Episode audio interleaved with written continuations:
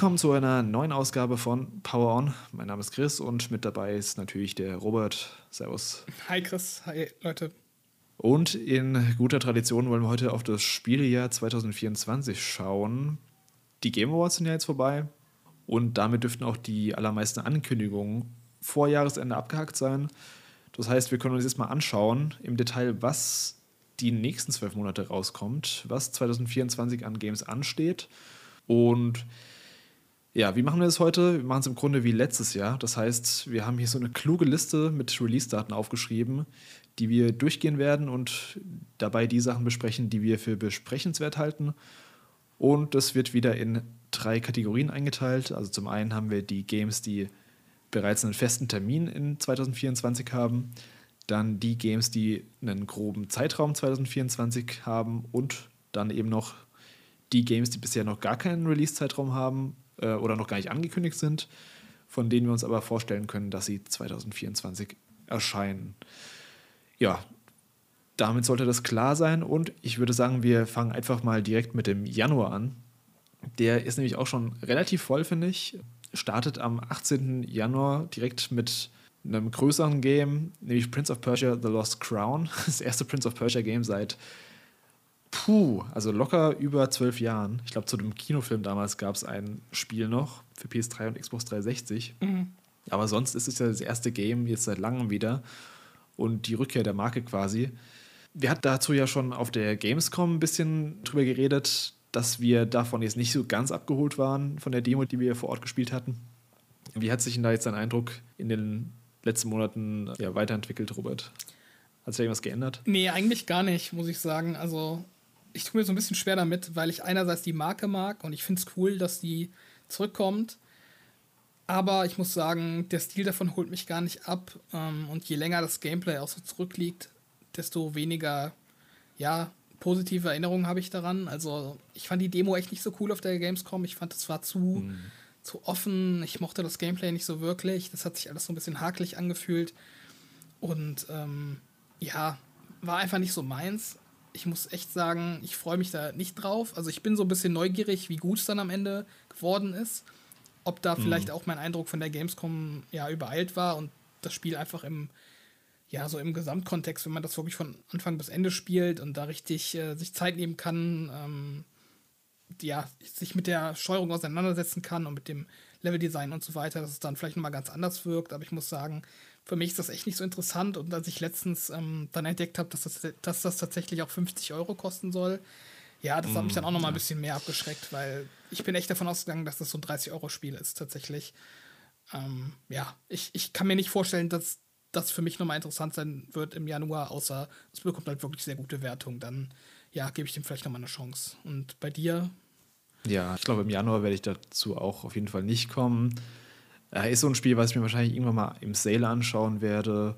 Ich habe noch so ein bisschen die Hoffnung, dass die Gamescom-Demo eben vor allem wegen der Switch oder wegen dem Entwicklungszustand noch nicht so super rund lief, dass es vielleicht auf den stärkeren Konsolen dann alles ein bisschen flüssiger läuft und also sich besser spielt. Aber so richtig hyped bin ich darauf auch nicht. Ich bin mehr gespannt auf das Remake, aber da mhm. wissen wir auch noch nichts zu bisher, wie das aussieht ja, es ist, es ist einfach so ein Ding, wo ich echt neugierig bin, eigentlich mehr, als dass es mich interessiert. Einfach nur, was sie damit gemacht haben, ob das, ob das aufgegangen ist als Experiment. Dann am 19. Januar, kleine Anmerkung, habe ich gar nicht so viel zu sagen. Another Code Recollection, das ist so ein, ich glaube, Adventure-Game aus der Wii-Ära gewesen, was jetzt in einer Doppelausgabe für die Switch remastered wurde.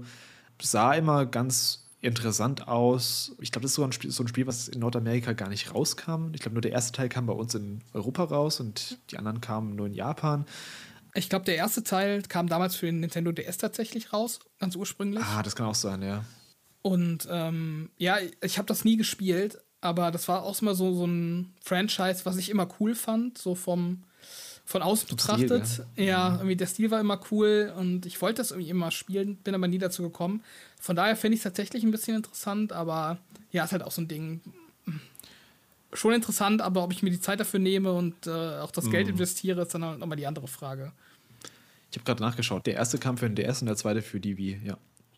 Gut, dann am selben Tag, am 19. Januar, kommt noch das Remastered von The Last of Us Part 2. Wurde jetzt gerade vor ein paar Tagen, vor einer Woche angekündigt.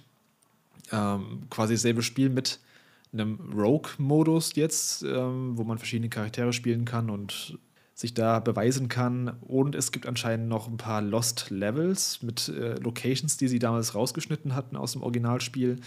Bin ich mal gespannt, wie sie das verwursten. Ansonsten äh, halt grafisch aufgewertet natürlich, insgesamt technisch so ein bisschen aufpoliert. Ist schon eine coole Sache, auch für die Leute, die, die vielleicht das Game schon haben und dann für 10 Euro upgraden können. Aber wäre jetzt auch nichts, was ich im Januar nochmal spielen werde. Da ist noch nicht genug Zeit vergangen für mich. Mhm. Haben Sie da schon Vergleichsbilder von gezeigt oder irgendwie Videomaterial? Ich glaube nicht, oder? Es gibt schon Videomaterial, aber ich glaube, so Side-by-Side-Comparisons ähm, gibt es, glaube ich, noch nicht. Also noch keine offiziellen zumindest. Mhm. Ja, bei mir ist tatsächlich noch ein bisschen äh, weniger Zeit vergangen, seit ich es gespielt habe, im Vergleich mhm. zu dir. Ich muss sagen, ich habe schon irgendwie noch mal Bock drauf. Aber ja, mal, mal schauen. Ich hätte halt echt Bock, nochmal Teil 1 zu spielen. Dann auch in der Remastered-Version oder Remake-Version und dann vielleicht den ja. zweiten Teil nochmal hinterher. Da hätte ich schon Bock drauf, aber ja. Ja, also den ersten Teil will ich auch nochmal im Remake spielen, habe ich bisher auch noch nicht angefasst. Wann habe ich den, den, ersten Teil das letzte Mal gespielt? Das war, glaube ich, auch 2014 in der Remastered-Version für PS4 damals. Also ist schon fast zehn Jahre her dann. Den würde ich mir, glaube ich, eher dann mal anschauen und dann vielleicht irgendwann danach nochmal das Remastered. Und wie gesagt, diese Lost Levels hört sich immerhin ganz interessant an.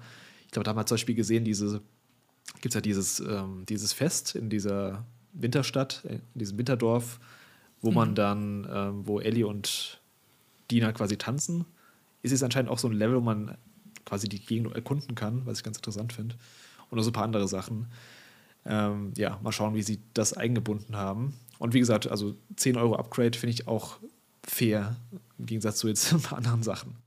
Ja, aber ja, es ist schon okay, aber ich finde, ich weiß nicht. Also man kann es auch umsonst machen, finde ich. Naja, sie haben ja schon Sachen reingesteckt, neue. Also es ja. ist ja nicht, nur, ist ja nicht ja. nur ein Port. Der Port war ja damals kostenlos, also diese PS5-Upgrades, das gab es ja auch noch. Mhm. Ähm, diesen Patch, der es auf 60 Frames und ich glaube 4K gebracht hat.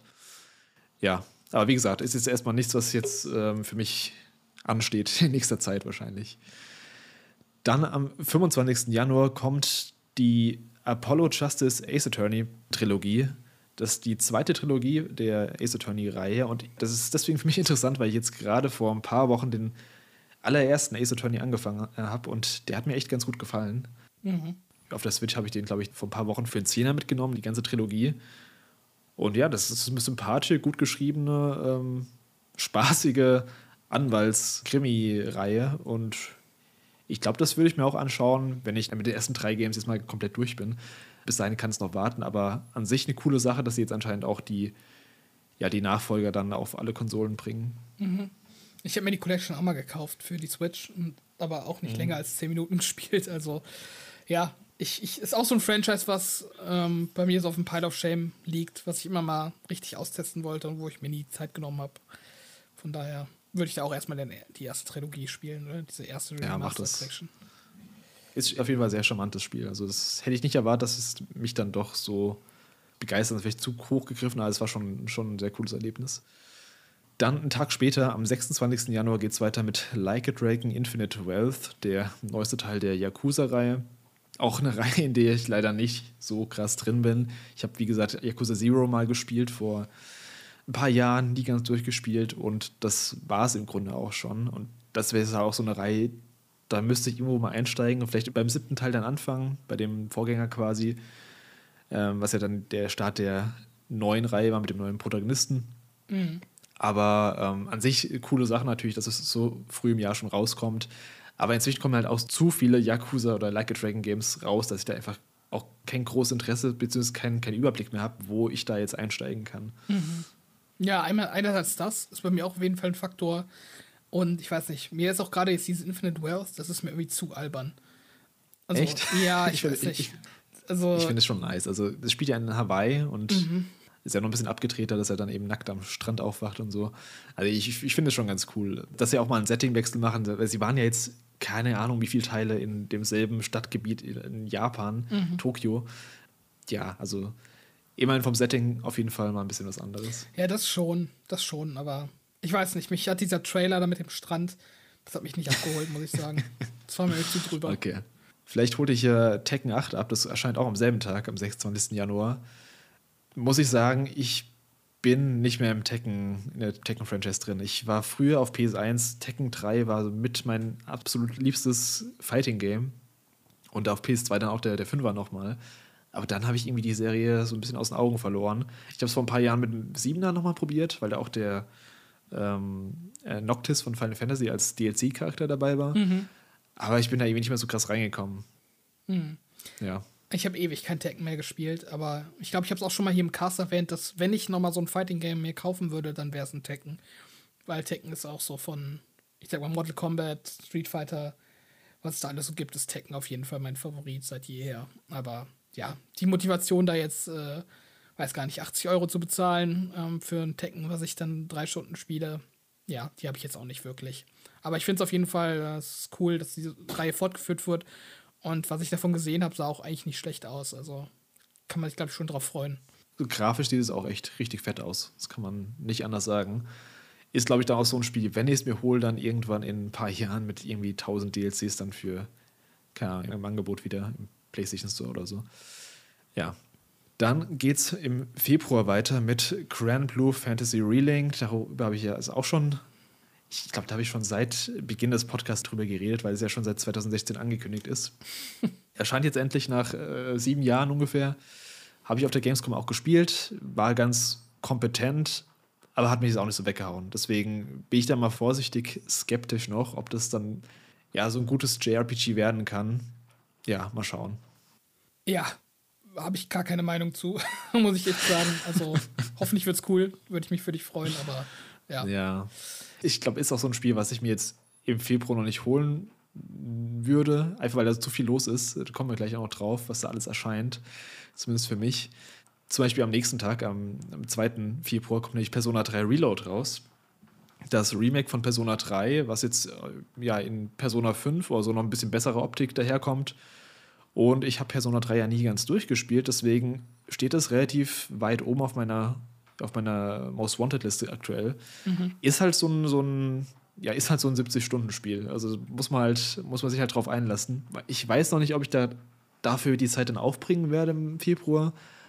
Aber auf jeden Fall werde ich es in dem Jahr spielen. Und es ist ja auch direkt im Game Pass drin, deswegen ist halt die Einstiegshürde ziemlich gering. Mhm. Ich wollte gerade fragen, ob du es im Game Pass spielen wirst oder ob du es dir kaufst.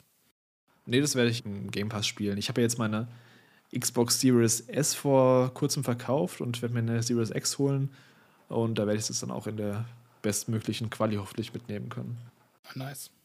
Ja, also habe schon ein paar Mal gesagt, ich muss erstmal Persona 5 äh, durchspielen, bevor ich mich an ein anderes reinwage.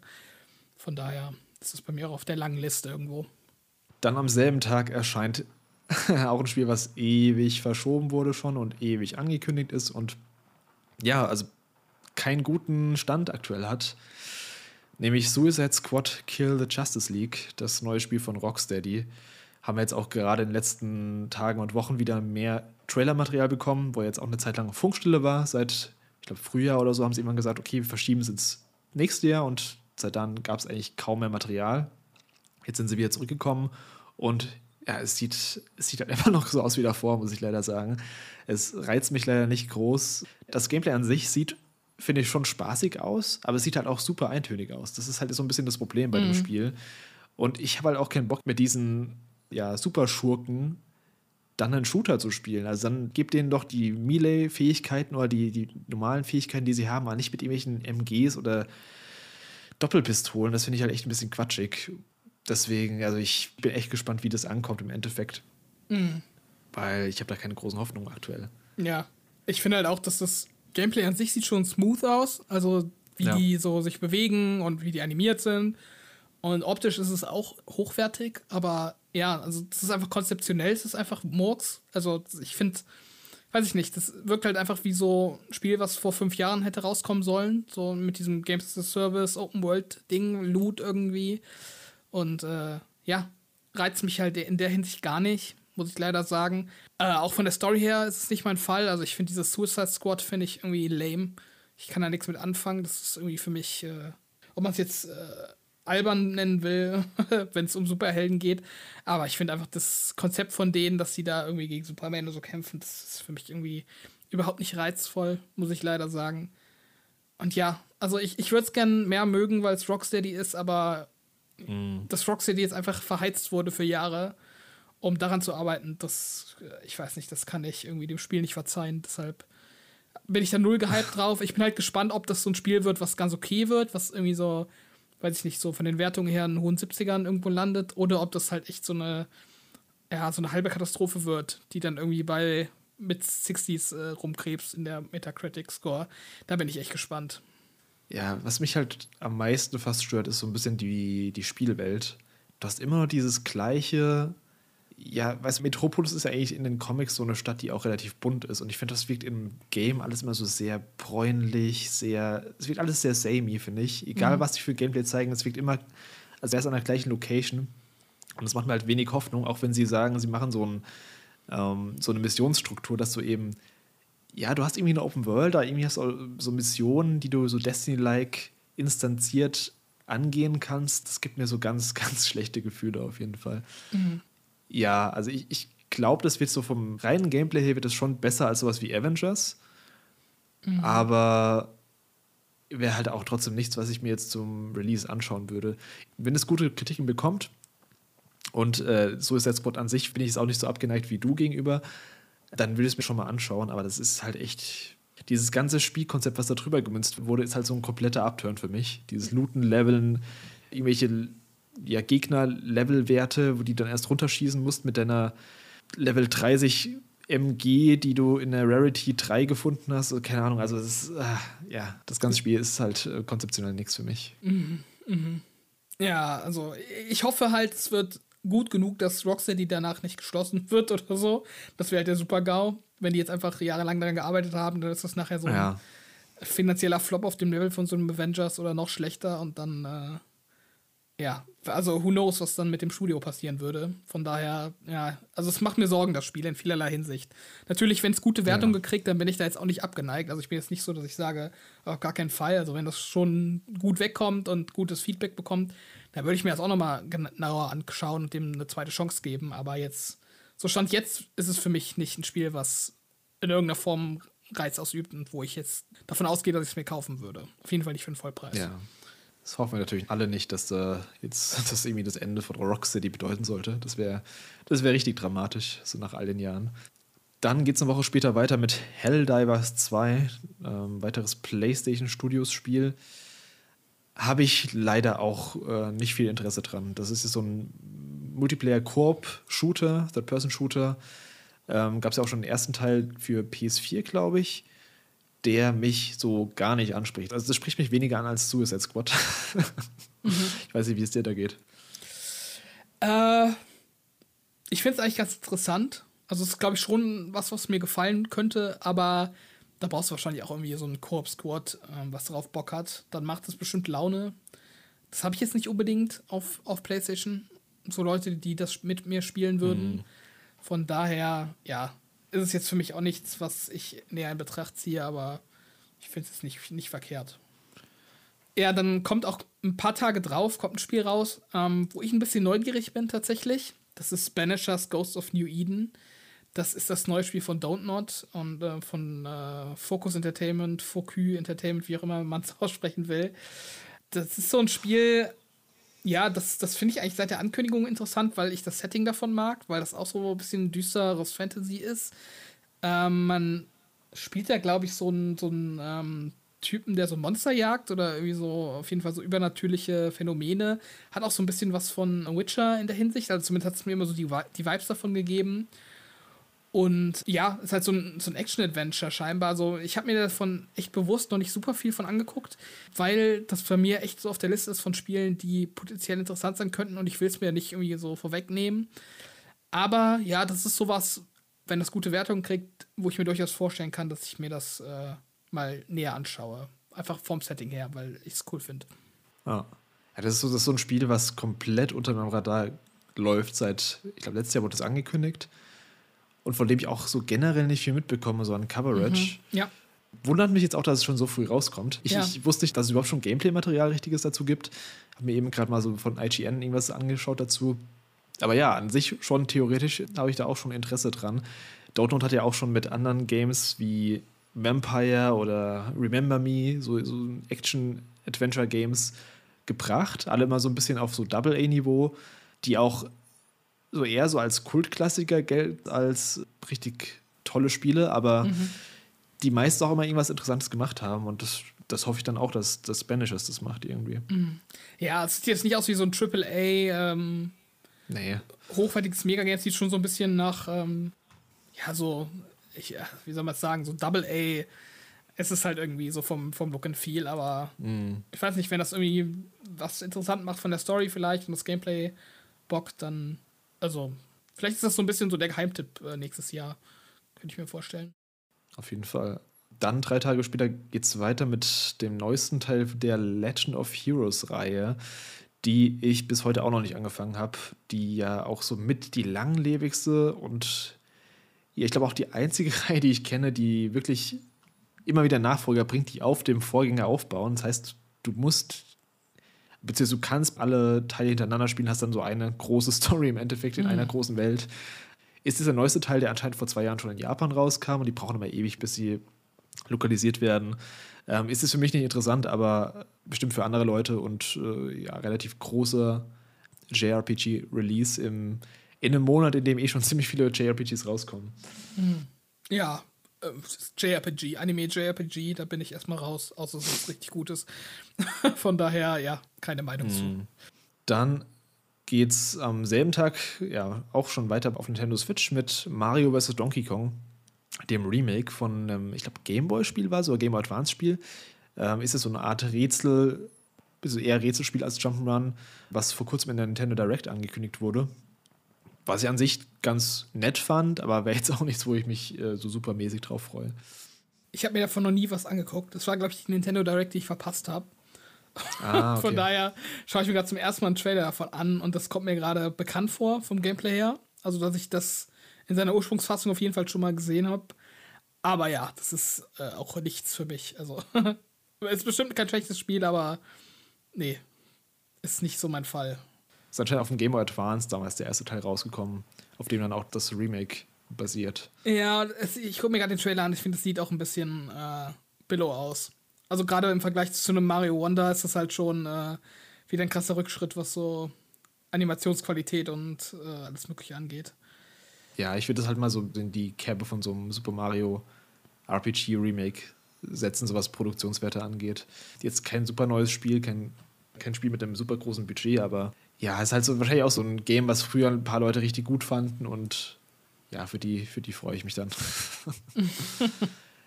Am selben Tag dann noch kommt ein Spiel, was, ja, ich habe es vorhin bei Suicide Squad gesagt, was oft verschoben wurde. Ich glaube, es gibt kein Spiel, was, was öfter verschoben wurde als, als das.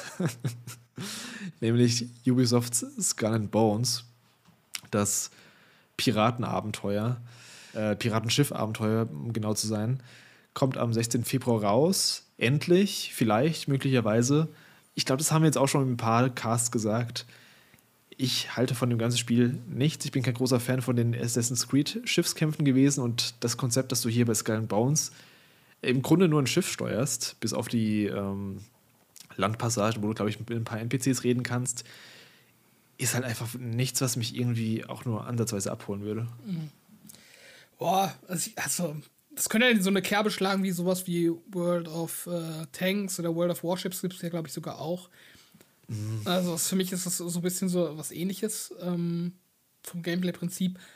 Aber ja, ich brauch's nicht. Ähm, ja, ich, ich weiß nicht, was ich dazu noch sagen soll. Also es ist halt so ein Spiel, ich, ich, ich glaube, das wird halt nicht mal schlecht, so vom Bauchgefühl. Ich habe jetzt nicht das Gefühl, dass es so ein Gollum wo ich oh doch, also ich ja? glaube ich glaub schon, dass es, ich glaube schon, also nicht, nicht Gollum-Niveau, aber ich glaube, das wird nicht gut. Ich glaube, das wird irgendwie, wenn wir jetzt so ein Meter Open Critic-Zahlen sprechen, da wird es so ein, ja, maximal mit 60er, sage ich.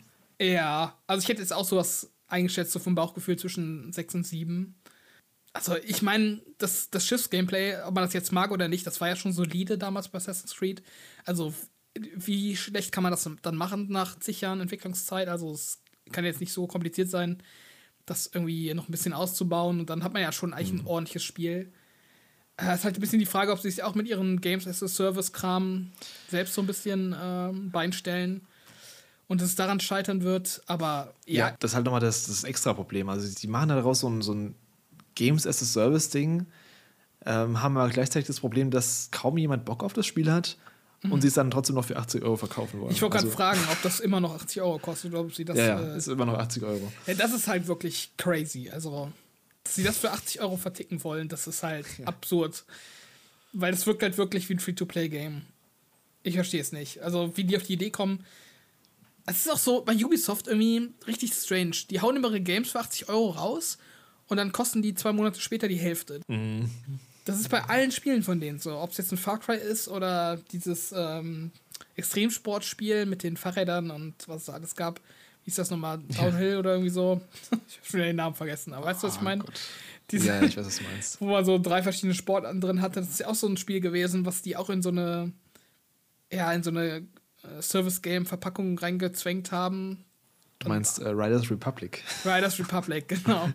Und das war ja auch nicht schlecht, aber das ist ja wahrscheinlich auch voll daran gescheitert, dass es ein Vollpreisspiel mm. war. Also ja. das hätten sich da auch viel mehr Leute mal angeguckt, wenn das äh, Free-to-Play gewesen wäre. Und äh, ich weiß nicht, also das ist irgendwie so eine ganz komische Business-Strategie, dass sie ihre Games immer für Vollpreis zum Sterben auf den Markt werfen, statt irgendwie, ja. Also ich, ich weiß nicht, Skull Bones ist halt auch so ein Ding, wo ich mehr neugierig bin als alles andere, was da letztendlich draus geworden wird. Also, es, stimmt, es, ja. wenn es jetzt echt ein 60er wird, dann ist es halt echt lame. Also so ein lames Ende von der Story von Skull and Bones, wenn man jetzt so lange drauf gewartet hat und dann ist es am Ende so ein mittelmäßiges Spiel, wo sich eine Woche später niemand mehr dran erinnert. Also dann soll es lieber richtig scheiße werden, dass man da wenigstens so ein bisschen weiß ich nicht, dass es irgendwie so mehr mm. äh, in Erinnerung bleibt. Ja, ich glaube, das wird keine lange Halbwertszeit haben, auf jeden Fall, Skull and Bones. Wenn es denn rauskommt, wenn nicht schon wieder irgend. Das war ja schon ein paar Mal so, dass es einen festen Termin gehabt hat, dann trotzdem Last Minute mhm. nochmal verschoben wird, weil die internen, äh, beziehungsweise die, die Closed Betas dann doch nicht so gut angekommen ist bei den Leuten. Ja, müssen wir abwarten. Am 22. Februar geht es weiter mit Pacific Drive. Das ist ein ja, es ist ein Autospiel, aber gleichzeitig so ein bisschen so ein Mystery-Thriller-Horrorspiel. Ich weiß nicht, ob du den Trailer dazu mal dir angeschaut hast. Ich mhm. finde, es sieht ganz interessant aus. Du fährst da mit so einem Auto durch, ja, was sind das für Wälder? Irgendwie? Ich glaube, es spielt in Nordamerika irgendwo auf jeden Fall, aber es, es sieht halt so ein bisschen crazy und horror-like aus. Und ich verstehe noch nicht so ganz das Konzept von dem Spiel, aber irgendwie bin ich trotzdem interessiert. Nee, ich, ich gucke gerade den Trailer. Ich kenne es tatsächlich bisher noch nicht, aber ja, sieht Sieht nicht schlecht aus. Auch so ein bisschen mit so, mit so Sci-Fi-Elementen drin und irgendwelchen ja. komischen Kreaturen. Ich bin da echt gespannt, was das wird. Das wurde ja auch irgendwann mal auf einer State of Play angekündigt, glaube ich, letztes Jahr oder dieses Jahr. Und ja, also das könnte eins von den Spielen sein, die vielleicht nicht so viele auf dem Schirm haben, aber was, was, ja, was so ein kleiner Geheimtipp sein könnte. Mhm. Vom Setting her gibt mir das aber so ein bisschen Vibes von, ähm, wie hieß es noch? Ähm, das Limbo. Ich weiß, was du meinst.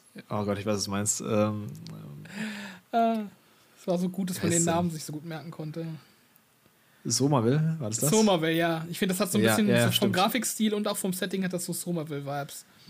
Ja, nur halt ein bisschen mehr Budget und ich gehe mal stark davon aus, auch besseres Gameplay. ja, hoffen wir es, hoffen wir es. Ja. Dann am selben Tag auch noch, ja, ein Spiel, was so vom Titel her so eine ähnliche Kerbe schlägt, würde man denken. Das ist nämlich Open Roads.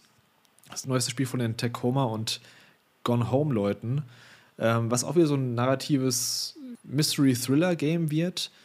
Und ich mochte Gone Home, deswegen ist es auf meiner Liste gelandet. Ich, ich habe davon noch nicht so, so viel gesehen, aber das, was ich gesehen habe, ist äh, erstmal was, wo ich sage, ja geil, das behalte ich mal im Blick auf jeden Fall. Mhm. Ja, Sieht nicht unbedingt verkehrt aus. Ich schaue mir auch gerade einen Trailer dazu an. Ist auch sowas, was bei mir an mir vorbeigegangen ist. Mhm. Ist eigentlich ganz interessant mit dieser Mischung von so halbwegs realistischer Level-Architektur und dann hast du diese Comic-Figuren dazwischen. Sieht ja. auf jeden Fall interessant aus. Aber ja, Annapurna als Publisher, die sind halt auch Miss mittlerweile. Also da weißt du auch nicht, ob du was richtig Gutes kriegst oder den Oberschrott. Das stimmt, da immerhin sind es meistens irgendwelche Games, die irgendwas anderes machen, irgendwas neu machen oder zumindest irgendwas versuchen. Äh, auch wenn davon nicht alle immer hitten, bin ich bei Annapurna trotzdem immer noch ja, eher positiv gestimmt, wenn die was ankündigen. Kann man bestimmt mal im Auge halten. Also, finde es sieht nicht verkehrt aus. Ja. Dann am 28. Februar, gerade auf den Game Awards angekündigt, ist Brothers, A Tale of Two Sons, äh, das Remake, was nicht von, ähm, wie, heißt, wie heißt das Studio nochmal von Joseph Ferris? Ach Gott. Hazelight? Hazelight, ja. Das, äh, das nicht von denen direkt entwickelt wird, sondern von dem Publisher. Oh Gott, wie heißt der Publisher nochmal? Ja, egal. Auf jeden Fall das, das Remake von dem Spiel, was 2012, glaube ich, rauskam, oder 2011. Hast du es damals gespielt? Weil ich habe das mal angefangen, aber nie ganz durchgespielt. Und irgendwann wusste ich dann schon, wie es ausgeht, weil ich gespoilert wurde und dann hatte ich keinen Bock mehr. aber so vom Konzept her fand ich das immer richtig cool, dass du eben diese Dual-Stick-Steuerung hast, dass du eben mit dem einen Stick den einen Bruder steuerst, mit dem anderen den anderen Bruder. Und dass sich dadurch dann eben so ein paar Rätsel ergeben haben und man ja die beiden Brüder dadurch dieses Abenteuer führt.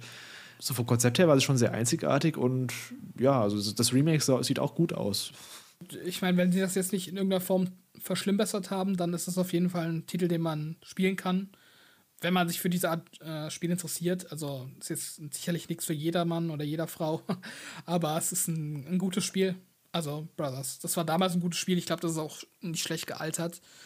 Also mich interessiert das Remake jetzt an sich nicht so, weil ich habe das mhm. halt äh, mindestens einmal durchgespielt, wenn nicht sogar zweimal. Ähm, und ja, also als ich die Trailer für das Remake gesehen habe, da muss ich auch echt sagen, ähm, das sieht aus, wie es in meiner Erinnerung aussieht. Also ich habe nicht das Gefühl, dass die da sehr viel dran gemacht haben. Kann ich mich aber auch täuschen. Aber ja, also wer das bisher noch nicht gespielt hat, der kann das da ruhig mal nachholen, denke ich. Das, das wird sicher ein cooles, cooles kleines Ding. Ja. Kommt, glaube ich, so ein bisschen auf den Preis auch an. Ich mhm. sehe es auch keinen Preis auf Steam. Ähm, Publisher übrigens 505 Games und Entwickler Avantgarden SRL, sagen mir gar nichts. Aber anscheinend von 505 eben haben die anscheinend die Rechte dran. Und ja. Dann einen Tag später kommt ja mein most anticipated Game, äh, nämlich Final Fantasy VII Rebirth. Ist im Grunde seit Final Fantasy VII Remake mein meist erwartetes Game. Das wird jetzt der zweite Teil der Trilogie, der Remake-Trilogie. Und das, was sie gezeigt haben, sieht einfach äh, fantastisch aus. Wie sie die Open World umsetzen, ist genauso, wie ich es mir gewünscht habe. Dass es wirklich eine zusammenhängende Landmasse ist. Dass sie Gold Saucer, diesen Vergnügungspark, so detailliert und so groß ausbauen, wie man sich gewünscht hätte. Dass sie neue Gameplay-Mechaniken einbauen, wie die, ja, die Combo-Attacken zwischen den einzelnen Charakteren, dass du eben so Dual-Attacken jetzt hast und ja, generell einfach, wie die Story, also wohin die Story geht, was sie mit der Story anfangen. Wenn man da so ein bisschen drin ist, wenn man Final Fantasy VII das Original gespielt hat, wenn man das Remake gespielt hat und dann auch weiß, was sie so metatechnisch erzählen, dann ist es einfach eins der echt eines der spannendsten Games, allein schon narrativ, auf die, die ich je hingefiebert habe. Und ja, also du hast den ersten Teil ja immer noch nicht gespielt. Ähm, wird langsam mal Zeit, würde ich sagen. Ja, ja, ja. Wie lange dauert der erste Teil, um den durchzuspielen? Was muss ich da investieren? Ja, so 30 Stunden ungefähr, 30, 40, also mhm. je nachdem, wie viel man halt macht. Ist nicht super lang. Also. Ach, ja. Ja, also es ist ja, du hast schon recht, ich müsste eigentlich mal spielen, aber.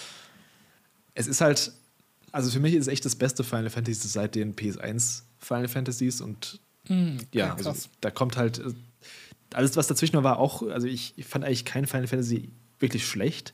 Aber Final Fantasy VII Remake ist halt echt endlich mal wieder auf so einem, auf so einem Niveau. Ich sage, das konkurriert halt echt mit im Genre mit den allerbesten. Deswegen, ja. Also ich glaube, Rebirth wird halt auch heftig abgehen. Also ich glaube, das wird auf jeden Fall hat es sehr, sehr gute Chancen, dass es mein Game of the Year wird. Mhm, krass. Also du findest 7 besser als ähm, 16? Ja, ja, viel besser. Viel besser sogar. Ja. Also es gibt Aspekte, die ich von 16 besser fand, aber so insgesamt war schon äh, 7 Remake das, das rundere und auch bessere Game. Hm. Hatte das, äh, hat das so ein PS5-Patch bekommen? Das 7er? Das hat eine PS5-Version äh, bekommen, ja. Mit dem, mit dem DLC dann auch, der auch noch rauskam. Heißt Final Fantasy 7 Remake Integrate. Hm. Ja, ja, ja, ich muss mal, muss mal kalkulieren, wie viel Zeit ich habe, um den ersten Teil mal zu spielen. Ist auch in diesem PS Plus äh, Abo drin, also in dieser Collection da. Ah, okay. Für all die es nochmal nachholen wollen. Ja, das war dann auch schon der Februar. Relativ viel japanischer Kram schon mal. Und dann können wir rübergehen in den März und da wird es schon relativ dünn mit den festen Releases. Das erste, was wir hier stehen haben an Interessantem, ist nämlich Alone in the Dark, das Reboot, Remake, ich würde es eher Reboot bezeichnen, das ja schon dieses Jahr rauskommen sollte. Ähm, erscheint am 20. März jetzt endlich. Und ja, es geht auch so ein bisschen in Survival-Horror-Richtung wieder. Wurde damals verschoben, weil es eben kurz vor Alan Wake, glaube ich, rauskam. Alan Wake 2 hatten sie, glaube ich, auch explizit angesprochen, dass, dass sie dem Spiel ein bisschen aus dem Weg gehen wollen, um dem so ein bisschen Luft zum Atmen zu geben. Und wir beide haben es ja auf der Gamescom vor einem Jahr schon mal, also eine Demo gespielt. So eine ganz kurze. Mhm. Ich finde, das hat jetzt keinen schlechten Eindruck gemacht, aber es wirkt halt schon so ein bisschen, ja, so ein bisschen, als wäre das Produktionsbudget nicht so ganz hoch wie bei so einem Alan Wake oder so einem Resident Evil. Ja. Es wirkt eher wie so ein, so ein A- oder Double-A-Game. Ja, ja, das hätte ich auch gesagt. Auf jeden Fall. Ich habe auch seit der Gamescom gar nichts mehr davon mitbekommen. Also ich weiß überhaupt nicht, was sich da getan hat, ob es da nochmal irgendwie. Äh, ich glaube, es waren ja auch so mehrere Charaktere, die man spielt, ob es da von den anderen mal Gameplay gab. In irgendeiner Form. Ich habe da echt nichts von mitbekommen. Ich weiß nicht, ob es an mir liegt oder ob das Spiel einfach so komplett äh, untergegangen ist in den letzten Monaten. Sie ja. hatten nicht so viel gezeigt. Sie hatten, ich habe so einen Trailer gesehen vor ein paar Wochen oder ein paar Monaten, wo ich es wirklich äh, technisch echt nochmal relativ schwach fand und auch so von den, von den Gesichtsanimationen und sowas nicht so super geil. Aber wenn das Gameplay an sich stimmt, ich meine, das ist ja auch wieder diese typische Mischung aus, du hast eben dein ja, Third-Person-Shooter-Gameplay mit irgendwelchen Rätseln, die eingestreut sind, dann kann es ja trotzdem ganz cool werden. Da muss es auch nicht die Technik auf dem allerhöchsten Niveau sein. Mhm. Wäre jetzt aber auch nichts, was ich mir im März direkt holen würde, auch weil da ein paar andere Spiele kommen, die ich äh, interessanter finde. Mhm. Ja, es ist sowas, wo ich auch die Wertung im, im Blick halte oder so das Feedback potenziell nicht mhm. uninteressant, aber es ist auch nichts, äh, wo ich denke, oh, ich kann es kaum erwarten. Es ist so ein Ding. Ja, genau. Ich, ich schaue es mir mal an, wenn es soweit ist. Aber ja, die Gamescom-Demo war halt okay, aber mehr auch nicht. Und von daher mal sehen. Genau. Dann, ja, zwei Tage später kommt nämlich ein Spiel, was äh, ich deutlich interessanter finde, nämlich Dragon's Dogma 2, der Nachfolger zu, ja, Dragon's Dogma von 2012, mhm. also auch schon zwölf Jahre seit dem ersten Teil dann. Und das, also alles, was ich davon gesehen habe, sieht echt richtig gut aus.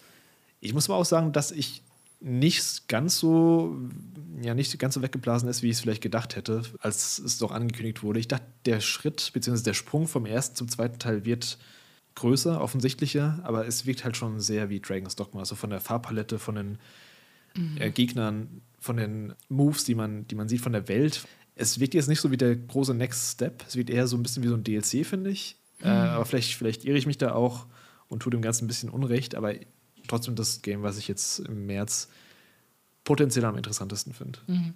Hast du den ersten Teil durchgespielt? Nee, nee, nee, durchgespielt nicht. Also ich habe es vielleicht so 15 Stunden oder sowas, aber mhm. nee, nie durchgespielt, nee.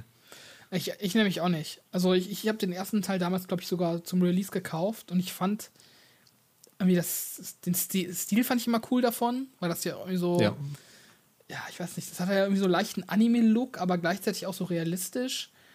Ja, es, es wirkt echt wie so ein, so ein JRPG im West-RPG-Look. Ja, also das, das finde ich auch heute noch cool. Also ich mag mhm. irgendwie, wie das, äh, wie das aussieht. Ich weiß auch, dass mich damals die langen Laufwege total genervt haben, dass man ständig. Oh ja. Oh ja. Oh, so ewig lang zu den Quests laufen musste und dann wurdest du unterwegs immer von irgendwelchen Goblins oder so angegriffen und ich weiß nicht, dann konntest du auch irgendwie so nichts tragen. Das weiß ich noch, dass das übertrieben genervt hat. und äh, ja, ich fand es auch mega schwer, das weiß ich auch noch. Und bis ich dann irgendwann, da konntest du ja diese Vasallen anheuern, diese KI-Begleiter. Und da gab es mhm. doch auch so über online, dass du die dann so beziehen konntest von anderen Leuten.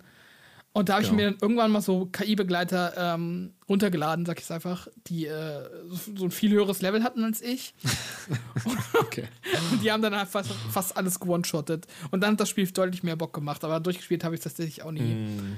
Ähm, ja, ist auch sowas, was ich cool finde. Und wenn sie da so, ja, so nervige Elemente, ich sag's jetzt einfach mal, korrigiert haben, dann würde ich es mir auch nochmal anschauen, aber ja, das ist eins von den vielen Spielen nächstes Jahr, die ich halt irgendwie nicht uninteressant finde, aber es hypt mich halt auch irgendwie nicht. Und das äh, kann ich jetzt vielleicht mal so ein bisschen vorwegnehmen als Eindruck fürs äh, Jahr, dass das bei mir halt echt so sich so ein bisschen durch den kompletten Kalender zieht. Dass es so Spiele gibt, ja, okay, finde ich interessant, aber brauche ich jetzt auch nicht unbedingt.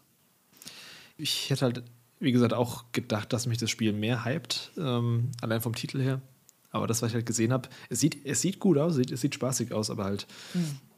es wirkt halt nicht so wie der, wie gesagt, wie der nächste große Sprung.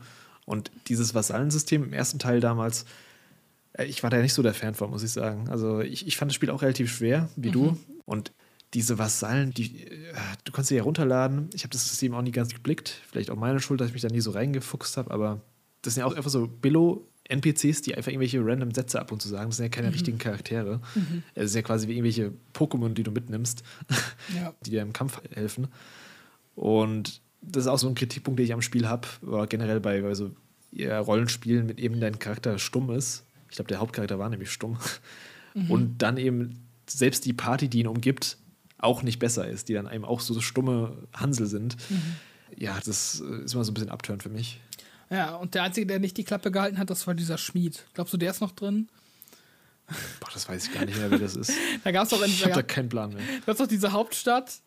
Ich weiß nicht, ob das so ein Meme ist oder ob das nur bei mir so ein Meme ist, aber du warst ja in dieser Hauptstadt und da gab es halt diesen einen Schmied, wo du halt gegangen bist, um Sachen zu verticken. Und er hat ja. immer den gleichen Satz gesagt. Er hat immer irgendwie gesagt, ähm, der Master works all, you can't go wrong. Oder irgendwie sowas hat er immer gesagt. Und das, ich, ich weiß nicht, das habe ich irgendwie 300 Mal gehört oder so. Und das, der hatte halt so eine, so eine, so eine ganz komische Synchro. Und ich meine, das wäre auch so ein Meme. Also, wenn, wenn du es kann findest, sein. kannst du es ja hier mal äh, einbinden als Audio. Ja, ähm, ja. Ja, aber ich bin gespannt, ob sie den wieder reinbringen. The master works all, you can't go wrong. The master works all, you can't go wrong. The master works all, you can't go wrong. The master works all, you can't go wrong. Ähm, am gleichen Tag, das ist ein ziemlich äh, voller Tag, sehe ich gerade, kommt nämlich von Nintendo Princess Peach Showtime raus. Wie stehst du dazu? Hast du da Bock drauf oder? Äh, pff, nee. also ich muss mir jetzt auch noch mal kurz einen Trailer dafür angucken, weil das ist auch, glaube ich, so ein Ding, was irgendwie so ziemlich an mir vorbeigegangen ist. Princess Peach Showtime. Ja, von zwei, vor zwei Monaten. Ich glaube, das war auch die Nintendo genau. Direct, die ich verpasst habe. Ah, okay. Es hat ja diese, diese Theater-Bühnenoptik, dass du eben mit Peach auf verschiedenen Bühnen unterwegs bist und dann immer in verschiedenen Kostümen äh, andere Gameplay- Abschnitte quasi ich meistern Ich habe das noch nie gesehen. Ich gucke den Trailer. Echt? Doch gar nicht? Ach, nee, ich habe ich gerade einfach gesagt, mich interessiert es nicht, was Prinzessin Peach heißt. Also da war ich schon raus. Ich finde, das sah interessanter aus, als ich jetzt von so einem Princess Peach Game gedacht hätte. Klar, es sieht schon sehr ähm, für Kinder gemacht aus. Ja. Also von der Aufmachung her und wahrscheinlich auch von den, vom Anspruch her, aber so von, von der Abwechslung her könnte es schon ganz lustig sein, wenn es so kleinere Minispiele sind, die man dann mm machen kann. Ist jetzt nichts, wo ich auch, äh, wo ich darauf hyped bin oder ja, mir also, auch zum Release holen würde, aber es sieht nicht verkehrt aus auf jeden Fall. Nee, ich muss auch sagen, ich habe da jetzt was ganz anderes, aber ich habe jetzt jetzt so ein, so ein crappy Jump'n'Run oder so, aber ich meine, Peach hat ja eh jetzt irgendwie nochmal so einen neuen Aufwind bekommen im, im Ansehen seit dem Film, weil die da auch eigentlich so ja. der dämliche Hauptcharakter war. Ja, also ist jetzt nicht meins, aber muss es ja auch nicht sein. Vielleicht ist es, wie du sagst, cool, aber ja. Hype bin ich da jetzt nicht drauf. Es sind halt auch so ein bisschen so die restlichen Nintendo Switch-Games, die sie jetzt noch raushauen. Irgendwelche ja. Remakes von Super Mario und jetzt halt so ein kleineres neues Game mit Princess Peach noch. Merkt man, dass die Konsole langsam ihrem, ja, was heißt sie langsam? Sie ist jetzt quasi auf den letzten Metern, bevor sie abgelöst wird vom Nachfolger. Ja, und da werden sie wahrscheinlich auch keine großen, wenn vielleicht im späteren Teil noch dazu kommen, wenn wir über die Games ohne Datum reden, und dass sie da jetzt keine neuen Games mehr für ankündigen, die, also keine großen Games mehr für ankündigen in einem, ja, in einem Stile von einem Super Mario Odyssey 2 oder sowas. Mhm. Ja, das stimmt schon. Am selben Tag kommt auch noch Rise of the Ronin raus, was ich jetzt echt überraschend fand, weil das wurde jetzt gerade zu den Game Awards bekannt, dass es schon im März erscheinen soll.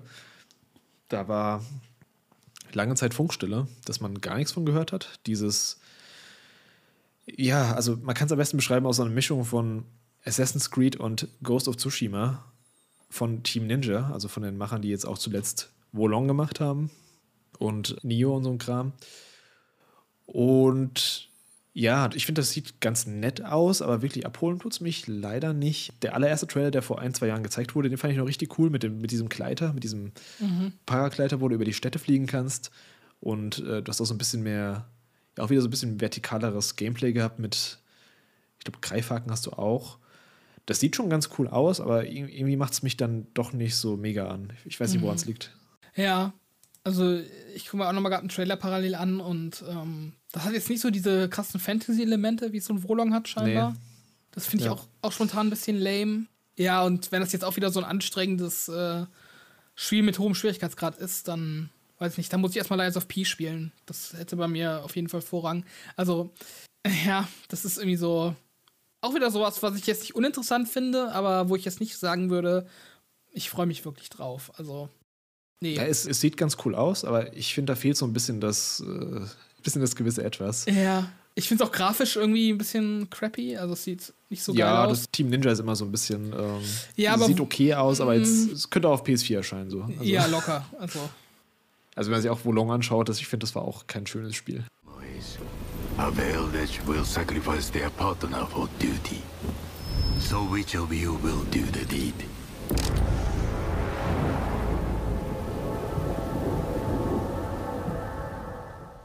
Ja, und das war jetzt schon der März. Und jetzt haben wir noch zwei Spiele, die ein festes Datum haben. Und das ist einmal Juden Chronicles 100 Heroes. Das war dieses äh, JRPG von den Suikoden-Machern, dieses äh, Kickstarter-Projekt, was vor, ja, jetzt ich glaube auch über vier Jahren gecrowdfundet wurde, wo sich viel drauf freuen. Was ich mir auch mal anschauen, ich glaube, es kommt so ein Game Pass rein, wenn ich mich nicht irre. Mhm. Was, glaube ich, für viele so die, ich habe Suikoden nie gespielt, deswegen kann ich dazu nichts sagen, aber ich weiß nur, dass es immer hieß, die haben irgendwie 100 Charaktere und man kann aus 100 Charakteren dann ähm, seine Party bilden und alle sind da super Fan von. Ich habe die, wie gesagt, leider nicht gespielt, deswegen kann ich dazu nicht so viel sagen. Ich weiß nur, dass der Stil gut aussieht, das ist ein guter Pixel-Stil und ansonsten, ja, ich glaube, das wird für, ja, gerade für, für ähm, Retro-Fans wird es ein ganz cooles Ding. Wenn es dann rauskommt. Also ich, ich, das sollte ja auch schon dieses Jahr rauskommen, wurde dann verschoben. Ähm, jetzt hat es aber immerhin endlich ein festes Datum. Da kommt echt viel JRPG-Kram raus mm. nächstes Jahr im Frühjahr. Also echt richtig viel. Das ist schon heftig. Ja, aber ist auch wieder so ein Fall, wo ich, äh, ja, ist nicht mein, ist nicht mein Genre und mm. bin ich dementsprechend raus. Dann aber, ja, dann machen wir einen ganz schönen Sprung in den August. Am 20. August, ist auch angekündigt gerade, auf den Game Awards wurde das Release-Datum von Black Myth Wukong und das ist neben Final Fantasy VII Rebirth mein Most Wanted bisher von 2024. Alles, was ich dazu gesehen habe, sieht richtig gut aus. Alles, was ich davon gespielt habe auf der Gamescom, hat sich richtig gut angefühlt. Und ich glaube, das, wird, glaub, das wird ein richtiges Brett. Das ist ja so ein neues chinesisches Studio, mhm. das vor ein paar Jahren gegründet wurde. Wo man zuerst noch dachte, ah, das ist ja das ist schon wieder so, ein, so eins von diesen Spielen, was grafisch viel zu gut aussieht und von irgendeinem äh, ja, koreanischen, chinesischen Studio kommt, wo man noch nie gehört hat von. Jetzt hat aber Lies of P bewiesen, dass es anscheinend, ja, dass es trotzdem sein kann, dass da trotzdem was Gutes rauskommt. Das war ja bei denen genauso mit Lies of P. Hm. Hat man vorher auch noch gar nicht. Und ja, Black Myth Wukong, ich glaube, Game Science heißen die. Das ist einfach fett, das Ding. Also ich verstehe immer nicht, wie das zustande kommen kann, so aus dem Nichts. Ja. Aber es ist auch eins von den Dingen, wo ich sage, ja, nice, also da habe ich Bock drauf nächstes Jahr. Hm. Ja, muss halt echt sagen, dass es äh, irgendwie so ein bisschen bezeichnend ist so für die deutsche Spielindustrie, finde ich. Dass du einfach in Asien oder aus Asien kommen da so Entwickler, von denen du noch nie gehört hast, die kein Mensch kennt, die, ja, ich weiß nicht, wie viel Funding die haben, aber ja, also ich finde es krass, dass da einfach so, so, so Spiele aufpoppen, die einfach so richtig abliefern, sowohl technisch mhm. als auch scheinbar auch vom Gameplay. Und in Deutschland weiß ich nicht, da, da krebsen dann so wie heißen die, äh, die Gothic gemacht haben vor 100 Jahren, wo die Piranha sich noch dran, Ja, Piranha Bytes. Also, ich meine, das hat ja auch seine Fanbase, aber seien wir mal ehrlich, das Spiel ist halt äh, auch wirklich nur was für so, ähm, für Anhänger von dem, von dem Studio. So, der große Mainstream mhm. spielt das halt nicht und äh, interessiert sich auch nicht wirklich dafür, für die Spiele, die die machen. das klingt jetzt auch ein bisschen hart, aber ich weiß nicht, das ist, habe ich mir letztens irgendwie gedacht, dass sowas halt mal nie irgendwie aus Deutschland kommt. Dass da irgendwie ja. Ja, es wird halt mit ganz anderen. Ich würde gerne mal das Budget von so einem Blackmouth Wukong, oder auch von so einem Lies of P würde ich gerne mal wissen, was, da, was dahinter mhm. steckt. Mhm. Weil ich glaube, das ist eine ganz andere Dimension als das, was hier in Deutschland möglich ist. Ja, also glaubst den, du? Ich meine, die größten Produktionen, die du hier hast, ist sowas wie so ein Atlas Fallen. Was diese, kam es dieses Jahr raus? Das kommt mir auch schon so lange hervor, von Deck 13. Ähm, das ist ja schon so fast die Spitze von dem, was wir an Anführungszeichen Double A, Triple A hier haben. Jetzt mal abseits von sowas wie Crytek die dann aber nur alle paar Jahre mal, wo alle Jahrzehnte inzwischen irgendwie so ein großes Spiel raushauen, beziehungsweise mhm. mit Handschauder natürlich so ein großes Ding haben, aber das ist halt so das Einzige, was, was da irgendwo so rankommt, würde ich sagen. Mhm. Ja, aber ich, also ich weiß nicht, ob das nur eine Budgetfrage ist. Ich, ich, weiß, ich weiß halt echt. Also da bin ich auch nicht, mhm. nicht versiert genug, um das irgendwie fair beurteilen zu können. Vielleicht ist es wirklich eine Sache vom Budget. Aber ja, ich, ich weiß nicht. Ich finde es irgendwie strange. Aber ja, also Black Myth Wukong ist von den Spielen, die ein konkretes Datum haben, auf jeden Fall auch mein äh, Most Wanted für nächstes Jahr. Das kann ich eigentlich auch sagen. Also da, ja, bin, da, da, bin ich so, sowohl neugierig als auch ähm, interessiert dran, das zu spielen. Ich finde auch gut, dass die jetzt schon ein Datum rausgehauen haben. Also, mhm. das gibt mir Hoffnung, dass es dann auch rauskommt. Vielleicht maximal vielleicht noch mal eine kleine Verschiebung, aber ich glaube nicht, dass es jetzt in 2025 rutschen wird. Ich glaube, das werden wir schon nächstes Jahr sehen, auf jeden Fall. Ja, das wäre nice. So, dann wären wir jetzt schon durch mit den Games, die ein festes Datum haben für 2024. Und dann kommen wir mal zu den Games, die nur für 2024 bisher angekündigt sind, aber noch kein Datum haben. Und da fängt es an mit das haben wir jetzt in äh, alphabetischer Reihenfolge aufgeschrieben, äh, mit Animal Well. Da kannst du, glaube ich, mehr zu sagen. Mhm. Ja, zwar ist Animal Well das erste Spiel von ähm, dem neuen Indie-Publisher von Videogame Donkey. Äh, ah. Eigentlich finde ich es nur deshalb interessant, weil der halt immer so eine große Klappe hat, was, was Games angeht. Und äh, ja, der hat ja damals angekündigt, dass er dieses Spiel, äh, äh nicht das Spiel angekündigt hat, aber sein Studio quasi announced hat, ähm, ich glaube, das heißt Big Mode Games, wenn ich mich nicht irre, dass er halt so richtige, ähm, ja, wie soll man sagen, so richtige äh, so Indie-Perlen, oder? Indie-Perlen, genau. Also rausfiltern, der, ja. Er hat halt echt so dann so, so, ich weiß gar nicht mehr, was er da so als Beispiel in seinem Video da angeführt hat, aber so wirklich so die Creme de la Creme, so nach dem Motto. Mm. Und äh, ich bin echt gespannt, ob äh, der sich damit mit so voll in die Nesseln setzt oder ob das tatsächlich cool wird. Ich finde, das sieht nicht schlecht aus. Ähm, so vom Stil her. Es hat halt auch so eine Pixel-Optik, ähm, so relativ atmosphärisch. Also, das ist auch so ein Spiel, wo ich einfach neugierig bin, ob der jetzt ein wirklich gutes Auge dafür beweist und da jetzt wirklich so ein so einen Glücksgriff äh, gemacht hat und dann, ähm, ich meine, das wäre für das Studio auf jeden Fall ein richtig krasser Startschuss. Dementsprechend ist es auch so wieder so ein Titel, wo ich einfach neugierig bin, mehr auf so einer Metaebene als mm. alles andere. Ähm, und was ich eigentlich so seitdem der das dann angekündigt hat, so ein bisschen äh, im Auge behalten möchte. Ich habe es mir gerade zum allerersten Mal überhaupt angeschaut. Ich kannte das gar nicht. Also ich wusste, mhm. dass er so ein, so ein Label, so ein Indie-Publisher gegründet hat, aber ich wusste nicht, dass es da schon ein Game zu gibt. Mhm. Ja, sieht jetzt nicht schlecht aus, aber so wirklich, also wirklich abholen tut es mich auch noch nicht. Visuell vielleicht ganz interessant. Ja, es wirkt so ein bisschen psychedelisch ein bisschen. Mhm. Aber ja, wie du schon sagst, es wird halt mal interessant zu sehen sein, ob das dann wirklich auf so einem qualitativen Level ist, wie ja, er es immer erwartet von Games. Es könnte halt auch so ein bisschen so eine Shitshow werden für ihn, wenn das nicht so ganz mhm. ja, die Qualität erreicht. Und ja, mal schauen. Also. Ja, es könnte auch sein, dass es so was ist, was die Fanboys von ihm dann so richtig halt abfeiern. Egal, ob es als. Also, wenn das jetzt so ein, äh, so ein 70er ja. wird oder so, dann. Äh, ich glaube, äh, die Chance, dass irgendwie krass kritisiert wird von, von seinen Fans, die ist relativ gering. Wenn es nicht kompletter Schrott ist, aber ja, eben, eben einfach sowas, was ich auf der Meta-Ebene irgendwie interessant finde. Ja, nice. Ich, ich hatte das gar nicht auf dem Schirm. Was wahrscheinlich mehr Leute auf dem Schirm haben, ist nämlich dann aber Avowed, das neue Spiel von ähm, Obsidian. Mhm. Was ja auch schon eine Weile angekündigt ist. Ich glaube, 2020 müsste es gewesen sein. Das neue ja, Rollenspiel von, von ähm, Obsidian, wo man zuerst dachte, es wird so, geht so ein bisschen so in die ja, Elder Scrolls-Ecke. Jetzt aber seit der E3 oder seit dem Summer Games Fest Showcase ja, weiß man aber, es ist, ja, es ist eher so ein bisschen bunter. Das ganze Game wirkt eher so ein bisschen farbenfroher und der Stil geht so mehr in die Comic-Richtung, was, glaube ich, viele enttäuscht hat. Das Gameplay an sich sah, finde ich, okay aus. Also optisch hat es mich jetzt nicht so weggehauen, aber ich bin da mal gespannt, weil Obsidian macht ja eigentlich gute Games. Deswegen, mhm. ich behalte es mal im Auge, ich bin da nicht so super mega gespannt drauf, weil es eben, wie gesagt, im letzten Gameplay jetzt nicht so mega gut aussah, finde ich. Ja, also ich muss sagen, ähm, ich vertraue Obs Obsidian mittlerweile relativ blind. Nicht komplett blind, aber schon so ein bisschen blind. Und ähm, ich finde, Avowed sah echt cool aus. Ähm, Im ersten Trailer, diesem, in diesem Dungeon. Ich hoffe, da ist noch ein bisschen was von übrig geblieben. Ich finde es wieder ein bisschen schade, dass Microsoft dann, wann war das, im Juni, dann diesen Trailer rausgehauen hat. Und äh, jetzt ist halt Jahresende, ist jetzt ein halbes Jahr vergangen und seitdem hat man einfach nichts mehr davon gesehen oder gehört. Mhm. Also, Ich hatte so ein bisschen Hoffnung, dass tatsächlich dieses Jahr ähm, vielleicht zu den Game Awards dann nochmal was zu kommt, irgendwie ein Story-Trailer oder irgendwie so ein, ja, irgendwas, was so ein bisschen mehr die Atmosphäre so ein bisschen eingrenzt und äh, da kam dann leider nichts. Von daher ist der Hype da bei mir auch wieder ein bisschen abgeflacht.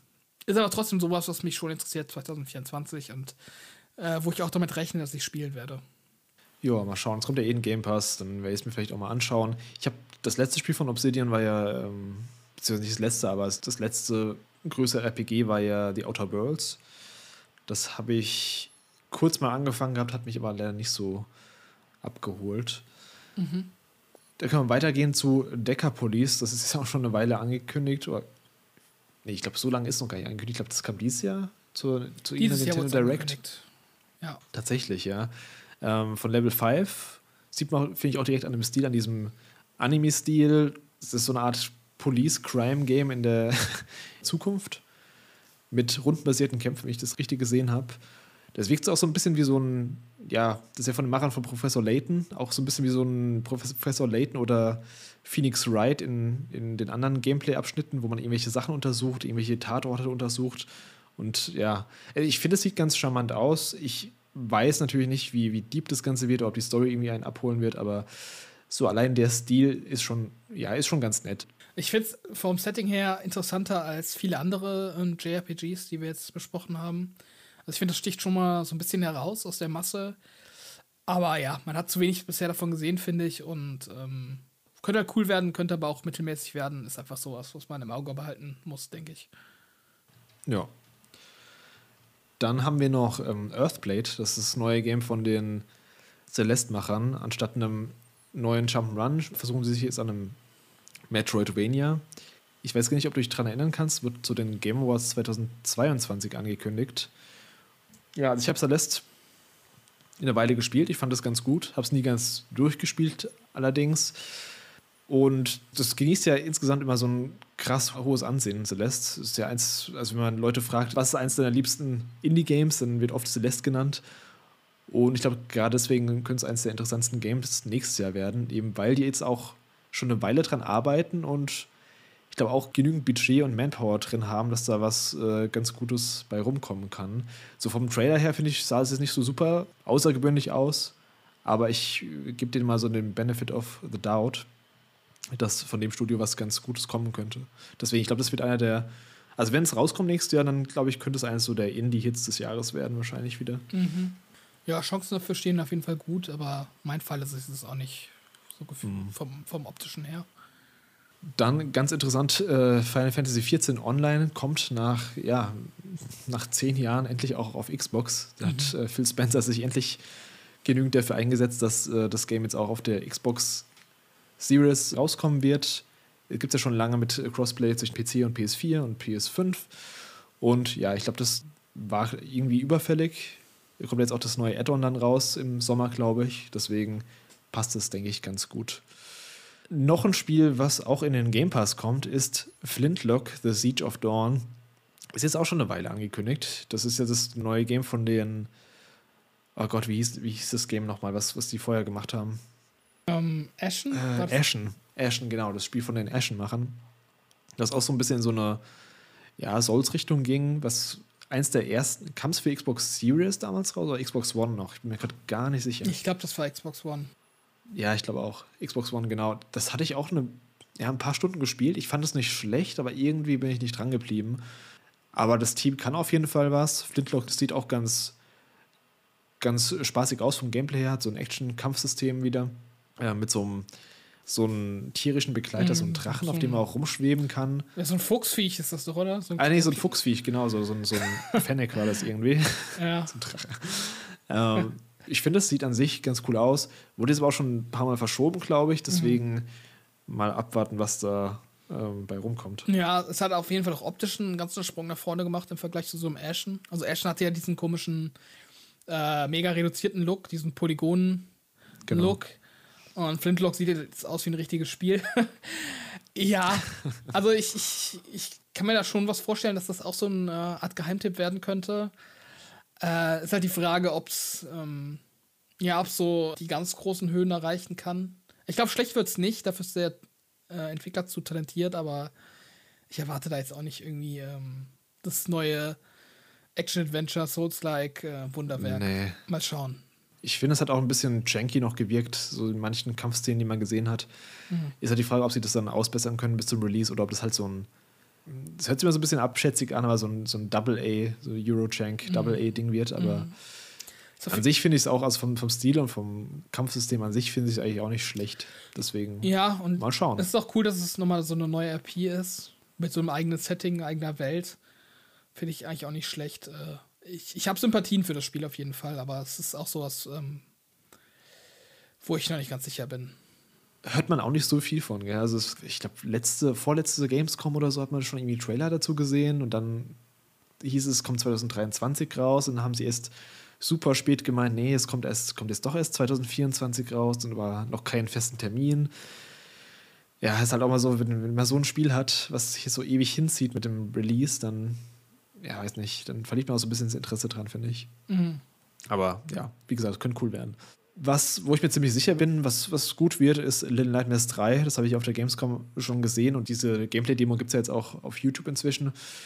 Ähm, bei diesem Zweispieler-Aspekt, wo man diesmal auch per Korb spielen kann, so, zumindest online, Ich kann da gar nicht so viel zu sagen, außer dass ich Little Nightmares 1 und 2 cool fand und das schlägt anscheinend genau in die gleiche Kerbe wieder, deswegen bin ich da auch wieder dabei.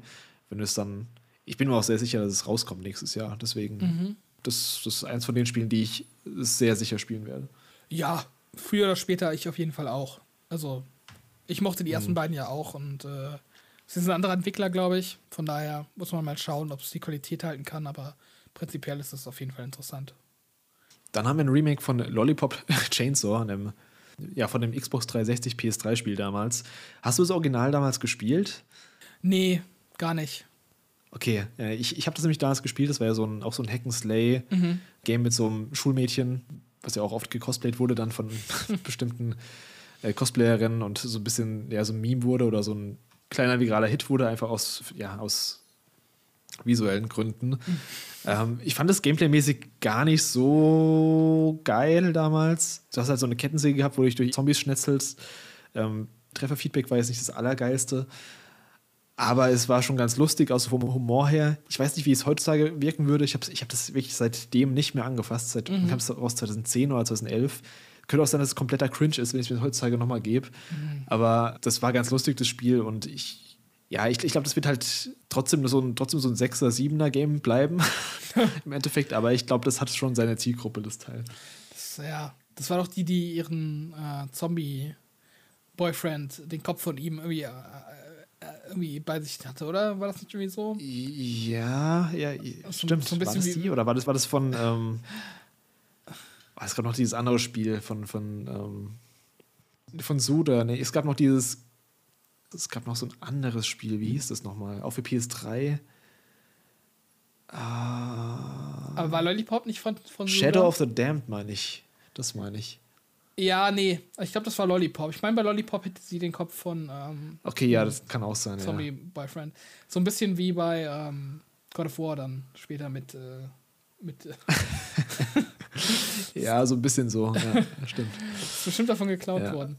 Bestimmt Ja. geklaut worden, ja, von Lollipop Chainsaw. Ja, also Dieser- ich, ich habe das Spiel damals auch auf jeden Fall mitbekommen. Ich habe es zwar nie selber gespielt. Ich habe das so als richtig basic in Erinnerung vom Gameplay. ja, ja. Also, ja, halt echt so ein Style over Substance-Ding irgendwie. Ähm, ich kann mich halt noch so ein paar, an so ein paar Szenen, ein paar Level bei Bossgegner erinnern, die so ein bisschen crazy waren mit, ich glaube, da war eins auf so einer, auf so einer Konzertbühne, wo es dann irgendwie so ein Rock'n'Roll-Konzert gab und so, so ein Kram gab es da halt drin. Oder dass man Baseball mit irgendwelchen Köpfen spielt von den Zombies oder ich, ja, das, das war halt schon crazy. Dann auch jetzt auf den Game Wars gerade angekündigt ist Lost Records, das neue Spiel von, ja auch ein neues Spiel von Don't Not. Die bringen ja echt viele neue IPs raus in letzter Zeit. Haben sie auch mit, ähm, wie hieß das Spiel nochmal, was sie für Game Pass rausgebracht hatten. äh, nicht Remember Me, sondern Äh, ja, Remember Me war das andere Game von denen, Tell Me, aber Tell Me Why oder irgendwie so. Ist das so? Tell Me Why, genau, das gab's noch. Das gab dann ähm, Twin Peaks, nee, nicht Twin Peaks. Twin fuck. Mirror. Twin Mirror, genau. Das gab's auch noch. Das war dieses, äh, dieses ähm, Life is Strange-like vom Gameplay her, aber was so schlechte Wertungen bekommen hat, oder? Ja, genau. Und äh, Banishers, wie gesagt, kommt jetzt auch im Februar raus und dann Ende des Jahres soll es dann eben ähm, Lost Records geben, wo man eben diesen Trailer gesehen hat mit ja, so einer, so einer, so einer Mädchenklicke, Mhm. die auf irgendeinen ähm, mysteriösen Fund stößt, anscheinend in ihrer Jugend. Und das Spiel spielt dann aber eigentlich wohl in der Jetztzeit, also ich glaube 18 Jahre später hieß es dann. Und da werden eben die Ereignisse, die damals passiert sind, aufgearbeitet. Also man weiß nicht, was da passiert ist, wer ähm, damals gestorben ist und alles. Es wird wahrscheinlich wieder so ein Life is Strange-like Konzept, so vom Gameplay her. Und das finde ich an sich natürlich nicht uninteressant, wenn die Story dann passt. Also man hat noch nicht so viel gesehen, man hat nur eben nur gesehen, dass man eben diese Mädchenklicke hat und dass um irgendwelche.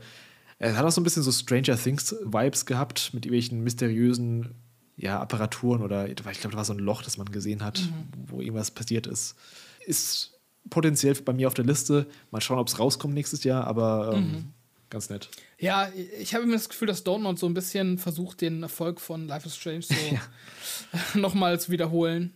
Ähm, und sie deshalb sich so auf zig Projekte stürzen und in der Hoffnung, dass irgendeins davon ähm, auf dem Level wieder funktionieren wird. Ähm, und Lost Records ist für mich auch so optisch auf jeden Fall am nächsten dran äh, zu Life is Strange. Ja, Ich dachte zuerst auch, das wäre Life is Strange, als da der Trailer ähm, anlief. Das hat so richtige Vibes davon gehabt. ja. Ist für mich auch interessant, aber ja, man hat zu wenig gesehen, um es wirklich beurt- beurteilen zu können. Ja, Ich gebe dir auf jeden Fall recht. Also es wirkt echt so, als würden sie jetzt eine neue Marke, also sie versuchen sich so weit zu streuen, dass irgendwas vielleicht hängen bleibt beim Mainstream oder generell so was gut ankommt. Und also bisher schaffen sie es nicht. Vielleicht Lost Records könnte vielleicht sowas werden. Keine Ahnung, mal schauen. Ja, also potenziell natürlich interessant, aber weiß man noch zu wenig zu. Dann Luigi's Mansion 2 HD, das Remake vom 3DS-Game von Luigi's Mansion. Ich habe den nie gespielt, deswegen kann ich da nicht so viel zu sagen, außer dass ich den, ja, den, den ersten Teil mochte ich damals ganz gern für GameCube. Den dritten Teil für Switch habe ich nicht durchgespielt, äh, wollte ich eigentlich immer mal machen. Ich mag die Luigi's Mansion-Spiele an sich eigentlich ganz gern, aber irgendwie habe ich da nicht so viel Interesse dran, gerade an Luigi's Mansion 2. Ich weiß nicht, woran es liegt ob es die Optik ist oder ob es einfach daran liegt, dass ich noch den dritten noch ungespielt habe, obwohl der eigentlich, der sieht ja sogar optisch besser aus, als es dieses Remake ist vom Zweier. Ich glaube, wenn ich nochmal ein Luigi's Mansion spiele, dann erstmal den Dreier. Deswegen, ja, Ist bei mir so ein bisschen wie Pikmin. Also ähnlicher Fall, dass ich es nie schlecht fand, aber nie gespielt habe. Also das Franchise Mm, okay. insgesamt. Und von daher ist das HD-Remake für mich auch völlig äh, in- uninteressant. ist wie gesagt dann, glaube ich, auch so eins von den äh, Games, die dann äh, ja noch kurz vor dem Nachfolger der Switch dann rausgehauen werden. Ähm, können wir kurz zu dem anderen springen, was rauskommt, nicht Paper Mario, The Thousand Year Door. Das ist das Remake vom GameCube-Teil von Paper Mario, was ich auch nie gespielt habe. Ich habe nie ein Paper Mario gespielt, deswegen die Reihe ist für mich auch komplett fremd noch. Ja, geht mir genauso. An sich, ich fand das optisch sieht es ganz gut aus. Ich finde es ein bisschen schade, dass sie anscheinend von den 60 Frames der GameCube-Version jetzt auf 30 Frames runter sind im Remake, weil sie irgendwie ein bisschen. Also, come on. ja, das ist schon ein bisschen enttäuschend dann. Ja, auf jeden Fall. Also, geht echt gar nicht. Nee, also klar, optisch ist es ein bisschen besser geworden, aber wenn es dann trotzdem auf anderen Ebenen ja schlechter ist als das Spiel von vor 20 Jahren oder fast 20 Jahren inzwischen, das ist halt schon hart. Also, Ja. Ja. Dann kommt aber noch ähm, die Vollversion von Multiversus soll rauskommen, also dieser ja, Super Smash Bros. Brawler von äh, Warner Bros. Mit Bugs Bunny, Arya Stark und äh, Gandalf. um es mal so kurz runterzubrechen. Ich habe die Beta, glaube ich, oder was war das, Early Access vor letztem Jahr, ich glaube 2022 lief die, äh, habe ich gespielt. Ich fand es ganz, ganz, ganz kompetent, so von den ich habe so ein paar 1 vs 1 Kämpfe gemacht und da hat es schon ganz äh, Fun gemacht. Aber ist halt auch so ein Ding, was mit Multi, äh, mit Mikrotransaktionen und irgendwelchen Games as a Service Kram ja überschüttet wurde. Also das komplette, als wenn man da ins Menü rein ist, das hat mich einfach so krass überfordert. Das Spiel von einem will, hier hast du irgendwelche Kostüme, hier hast du einen Battle Pass, hier hast du irgendwelche Updates, hier kannst du die Punkte abholen, Daily Bonus, äh, Weekly Challenges und ey, das, das war einfach too much, finde ich. Und das wird es ja im Endeffekt dann trotzdem auch wieder sein, wenn es wieder online geht. Das haben sie jetzt offline genommen für ein Jahr und kommt dann wieder jetzt ähm, 2024 anscheinend mit dem Vollrelease.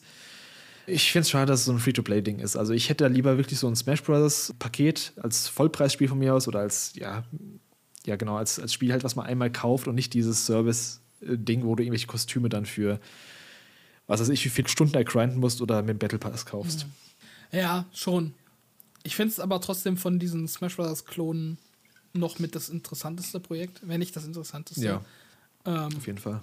Einfach weil die Franchises oder Warner Bros. als Unternehmen irgendwie am meisten hergibt, um damit coole, äh, coolen Kram umzusetzen, auch so was Stages und so angeht. Ähm, ja, sie haben auch viele, also ist mir wieder bewusst geworden, als ich die Charaktere mal so gesehen habe auf einem Bild, was sie da alles haben. Also wie gesagt, Bugs Bunny, Arya Stark, aus dem Gandalf, du hast einen LeBron James, glaube ich, mhm. ein Basketballspieler. Also das ist halt echt so viel, so viel Kram und so viel crazy Kram. Mhm.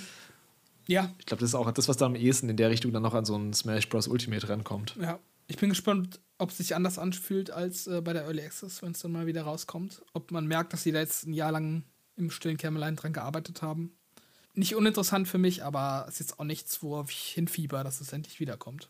Dann kommt noch raus Metaphor Refantasio. Einfach dieser, dieser Titel, der macht mich immer wieder fertig. wie man ein Spiel so nennen kann. Das Spiel wurde damals als Project Refantasy angekündigt. Jetzt heißt es Metaphor Refantasio. Das neue Spiel von den Persona-Machern, Persona 3, 4, 5, das Hauptteam davon, arbeitet eben an diesem neuen Fantasy-RPG Mhm. Und was man davon gesehen hat, ist eigentlich äh, Persona im Fantasy-Setting. Also du hast eben deine Tagesabläufe wieder, du hast das rundenbasierte Kampfsystem, äh, du hast diese Social Bonds, das alles halt in einem komplett anderen Setting, mhm. das mich jetzt nicht so abholt wie so eine moderne, ähm, wie so ein modernes Tokio. Ich weiß nicht, ob es daran liegt, dass es nahbarer ist, aber ich mag lieber diese modernen Settings in, in, Spielen als diese Fantasy-Games, äh, als diese Fantasy-Settings. Ich habe viel Vertrauen in das Team, deswegen glaube ich, dass es richtig gut wird. Äh, aber das, was man gesehen hat, ist technisch noch ein bisschen rough. also gerade so, wenn sie so ein bisschen offener Areal zeigen. Aber ich glaube, wenn es vom Konzept her wieder sowas ist wie Persona 345, dann, dann wird es mich auf jeden Fall wieder abholen. Ich glaube, es wird auch wieder sehr gut ankommen bei den Leuten. Ja, ich finde es potenziell interessanter als ein weiteres Persona, muss ich sagen. Einfach weil es ein anderes Setting hat. Also ich, ja, also mich schreckt halt Persona 3 zum Beispiel, das schreckt mich schon ab, wenn ich das Gefühl habe, das ist im Endeffekt Persona 5 mit einer anderen Storyline. Schon ähm, andere Locations, aber ja. Ja, ja, gut, Max. Ja, ich weiß, was du meinst. Also Gegenwart und halt eben dieses Japan-Setting. Also ja. Japan- und Schulsetting, das ist dann schon. Ja, aber also es ist halt dann trotzdem die Frage, ob ich äh, da Zeit und Lust drauf ähm, haben werde, wenn es dann mal erscheint. Ich finde es aber mhm. prinzipiell auch sehr interessant. Also ähm, halte ich im Auge. Auch cool, dass die eben einfach mal eine neue Franchise jetzt machen. Das klar, viele Leute wollen jetzt Persona 6 haben, aber da endlich mal was Neues zu haben von dem gleichen Team, mhm. das ist schon, schon eine coole Sache.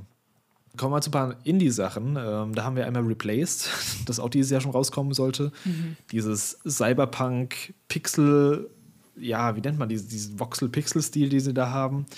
Was da ja auch eher so ein narratives Game sein soll und nicht, ja, nicht so groß in die Gameplay-Richtung gehen soll. Was optisch ziemlich gut aussah. Leider aber, von dem man dieses Jahr gar nichts gesehen hat, was mhm. ich echt schade finde. Außer eben die Verschiebung. Deswegen mal abwarten, ob es überhaupt rauskommt nächstes Jahr. Aber wenn es rauskommt, dann ist es was, was ich mir auf jeden Fall mal anschauen werde. Ja, same. Ist auch ein Game Pass-Game, oder? Also ich glaube es zumindest. Mm, ja, gut möglich. Also sicher bin ich mir nicht, aber ja, würde ich spontan sagen. ja. Ein anderes Game, was ich äh, sogar noch interessanter finde, ist The Plucky Squire, was auch verschoben wurde von 2023. Für all die es nicht mehr auf dem Schirm haben, das ist das Game, das in so einem, ja, in so einem Kinderabenteuer-Zeichenbuch anfängt. Du siehst eben den, ja, diesen, diesen kleinen Ritter da, der in diesem 2D-Comic-Stil, der durch die äh, verschiedenen Seiten läuft und irgendwann am Ende vom Trailer hüpft er aus den Seiten raus und du siehst, na, das Spiel ist kein 2D-Spiel, sondern es hat auch eine dritte Dimension und du bist in diesem 3D-Kinderzimmer, wo es eben super viele kleine ja, Minispiele gibt, Gameplay-Elemente und das sieht einfach super, super cool aus. Das Konzept ist frisch und ich glaube, das wird echt eins von den, ja, von, also wenn es hält, was es verspricht, dann könnte es eins von den kreativsten Games des äh, Jahres werden. Mhm. Ja, gibt mir auch immer ein bisschen Vibes von, ähm, na, wie heißt das Pikmin äh, Like Jump'n'Run? Äh, ja, ja, Tinykin meinst du? Tinykin, also es gibt mir so Tinykin-Vibes immer vom optischen. Weil es auch diese mhm, 2D-Figuren ja. hatte auf dieser 3D-Welt. Also sieht süß aus, aber mir fehlt ja noch so ein bisschen die Substanz dahinter. Also, ob das mehr als diesen optischen Trick hat, ob das irgendwie auch spielerisch wirklich was bietet, wenn man mal die Optik ausklammert. Da bin ich noch so ein bisschen vorsichtig, aber ich finde es auch auf jeden Fall interessant. Ja, als eines der interessantesten Games noch, die rauskommen, aber auch noch kein Datum haben, was wir jetzt aber auch gerade endlich mal wieder gesehen haben auf den Game Awards, ist nämlich Senua's Saga Hellblade 2, äh, das 2024 rauskommen soll. Wie gesagt, wir haben jetzt einen neuen Trailer gesehen, wo man auch mal ein bisschen Gameplay gesehen hat, ein bisschen die Kämpfe gesehen hat. Mhm. Und wo ich, wir haben es ja quasi live zusammen geschaut, beziehungsweise drüber geschrieben, während die Show lief, ich so ein bisschen ernüchtert war vom Gameplay. Was gar nicht daran liegt, dass es schlecht aussah oder so, sondern eher, dass es zu nah am, also am Vorgänger aussah. Also ich, ich dachte, es, wenn sie mal Gameplay zu zeigen, dass es irgendeinen Twist noch gibt oder irgendwas, was mir das Gefühl gibt, ey, das, das ist der Next Step von Hellblade. Mhm. Aber es sieht schon sehr, sehr, sehr, sehr ähnlich wie Hellblade 1 aus. Auch von den, wie gesagt, du hast eben diese Gegner, wo du eben sehr nah an, an äh, Senuas, mit der Kamera sehr nah an Senuas Schulter bist. Und ja, also es sieht optisch natürlich bombastisch aus, aber so von, von der Gameplay-Tiefe habe ich so ein bisschen ja, da bin ich noch ein bisschen skeptisch, ob das dann nicht wieder so dasselbe abliefert, was Hellblade schon geliefert hat. Mhm. Und das fand ich zwar gut, aber ich fand, das hat sich ein bisschen totgelaufen mit der Zeit. Ja, so, dass die das gar nicht weiterentwickelt haben, das kann ich mir ehrlich gesagt nicht vorstellen. Also, nee, glaube ich auch nicht. Das hast du jetzt wahrscheinlich einfach nicht gesehen oder ist nicht so rübergekommen. Aber ich denke mal schon, dass die Kämpfe äh, nochmal ein bisschen anderen Twist bekommen haben. Würde mich wundern, wenn es wirklich so eins zu eins das gleiche wäre. Ähm, mich hat das jetzt in dem Fall nicht so gestört. Also, das ist jetzt nicht so komplett was anderes als Hellblade 1. Damit habe ich jetzt auch nicht gerechnet. Einfach, ähm, ja, weil es dasselbe Franchise ist. Und ich fand die Kämpfe jetzt auch gar nicht so schlecht in Hellblade 1. Ähm, ich erinnere mich da auch noch so an den einen oder anderen coolen Bossfight, ähm, der daraus viel gemacht hat. Also, ich, da gab es diesen einen, wo du ähm, ich weiß gar nicht mehr, was das war. Da warst du auch irgendwie so im Dunkeln und da musstest du immer hören. Das hat ja diese geile Audioabmischung, mm. wo der Gegner dann herkommt, wo der dich angreift und so. Das weiß ich, das fand ich, fand ich sehr cool. Das hat halt auch immer eine coole Inszenierung. Ich bin halt wirklich gespannt, was sie statt dieser Rätsel machen, die ja immer so ein bisschen nervig waren im ersten Teil, ob sie dann da jetzt, äh, ja, das vom Gameplay her ein bisschen mehr auf, auf, ähm, aufpeppen. Aber ja, im Endeffekt, ich meine, die große Kritik, die man bisher in den Trailern hatte, war halt, dass man äh, entweder so Segmente hatte, die so ein bisschen on-rails wirkten, zu durchchoreografiert, was es ja so im ersten Teil nicht unbedingt gab. Also das wäre dann in der Hinsicht schon ein bisschen was Neues. Oder du hast halt diese Trailer, die quasi gar nichts ausgesagt haben, wie der letzte von, von der Xbox äh, PK im Sommer, wo eigentlich nur mhm. so Mut und irgendwie äh, ja, nicht wirklich Gameplay gezeigt wurde. Also von daher fand ich es schon gut, dass die jetzt mal wirklich konkret äh, Gameplay gezeigt haben. Und ich fand, das sah okay aus. Also es hat mich jetzt auch vom Gameplay her nicht vom Hocker gehauen, aber ich denke, das wird schon gut. Also ich kann mir nicht vorstellen, dass das schlecht wird. Ähm, ist für mich auch eins der interessanteren Spiele nächstes Jahr. Also ich freue mich da echt drauf. Äh, wegen Game Pass werde ich so oder so spielen. Und von daher hoffe ich, dass es mindestens gut wird wie der erste Teil. Und dann wäre ich eigentlich auch schon zufrieden. Ja, also ich glaube, schlecht wird es auf jeden Fall nicht, aber äh, ich, ich hoffe einfach, dass das wird halt noch so ein bisschen. Ja, ich hoffe, da kommt einfach noch irgendwas, das mich so richtig wegblasen wird. Und dass sie einfach noch nicht gezeigt haben. Es ist auch wahrscheinlich auch noch ein bisschen hin bis zum Release. Ich denke jetzt nicht, dass es in der ersten Jahreshälfte erscheinen wird. Sonst mhm. hätten sie wahrscheinlich ein Datum genannt. Also vielleicht so Richtung Herbst werden wir dann eher damit rechnen können. Ein anderes Spiel, von dem wir auch noch eigentlich noch gar nicht so viel gesehen haben, was damals auch ganz seltsam angekündigt wurde. Wir hatten es auch davon letzt in unserem 10 Jahre PS4 und Xbox One Cast, wo es darum geht, machen Sie noch mal ein neues Spiel, machen Sie noch mal ein neues RPG. Ihr redet nämlich von South Park und nee, sie machen kein RPG, aber sie machen ein neues ja, Action-Brawler-Game, kann man es, glaube ich, nennen. Das heißt South Park Snow Day, wo es darum geht, dass die Kinder sich mit, ja, in einer ganz großen Schneeballschlacht kriegen gegenseitig. Und ich habe mir den Trailer nochmal angeschaut. Ich finde es optisch nicht so schlecht, wie ich es in Erinnerung hatte. Es ist zwar nicht dieser perfekte Style von der TV-Serie, wie man es in den, mit den, in den RPGs hatte mhm. zuletzt, aber es sieht schon gut aus. Im Gameplay selbst finde ich aber, ja, es wirkt so ein bisschen, es wirkt ein bisschen cheap. Ich weiß nicht, hast du den Trailer dazu gesehen mhm. zu, äh, zu Snow Day? Ja, ich finde das, also es erinnert mich immer krass an ähm, Plants vs. Zombies, diese Shooter davon, mhm. wenn du dich daran erinnerst. Also so, das hat auch so dieses Gameplay mit diesen Der scheint auch so ein bisschen klassenbasiert zu sein. Oder es gab auch früher auf der Xbox 360. Da gab es so diverse so Download-Games, die auch so in die Richtung gingen. Also das wirkt alles so ein bisschen oldschool, ich kann man ja mittlerweile schon sagen, wenn es um Xbox 360-Titel ja. geht. Bin ich auch, also ich bin prinzipiell nicht uninteressiert, weil es halt South Park ist.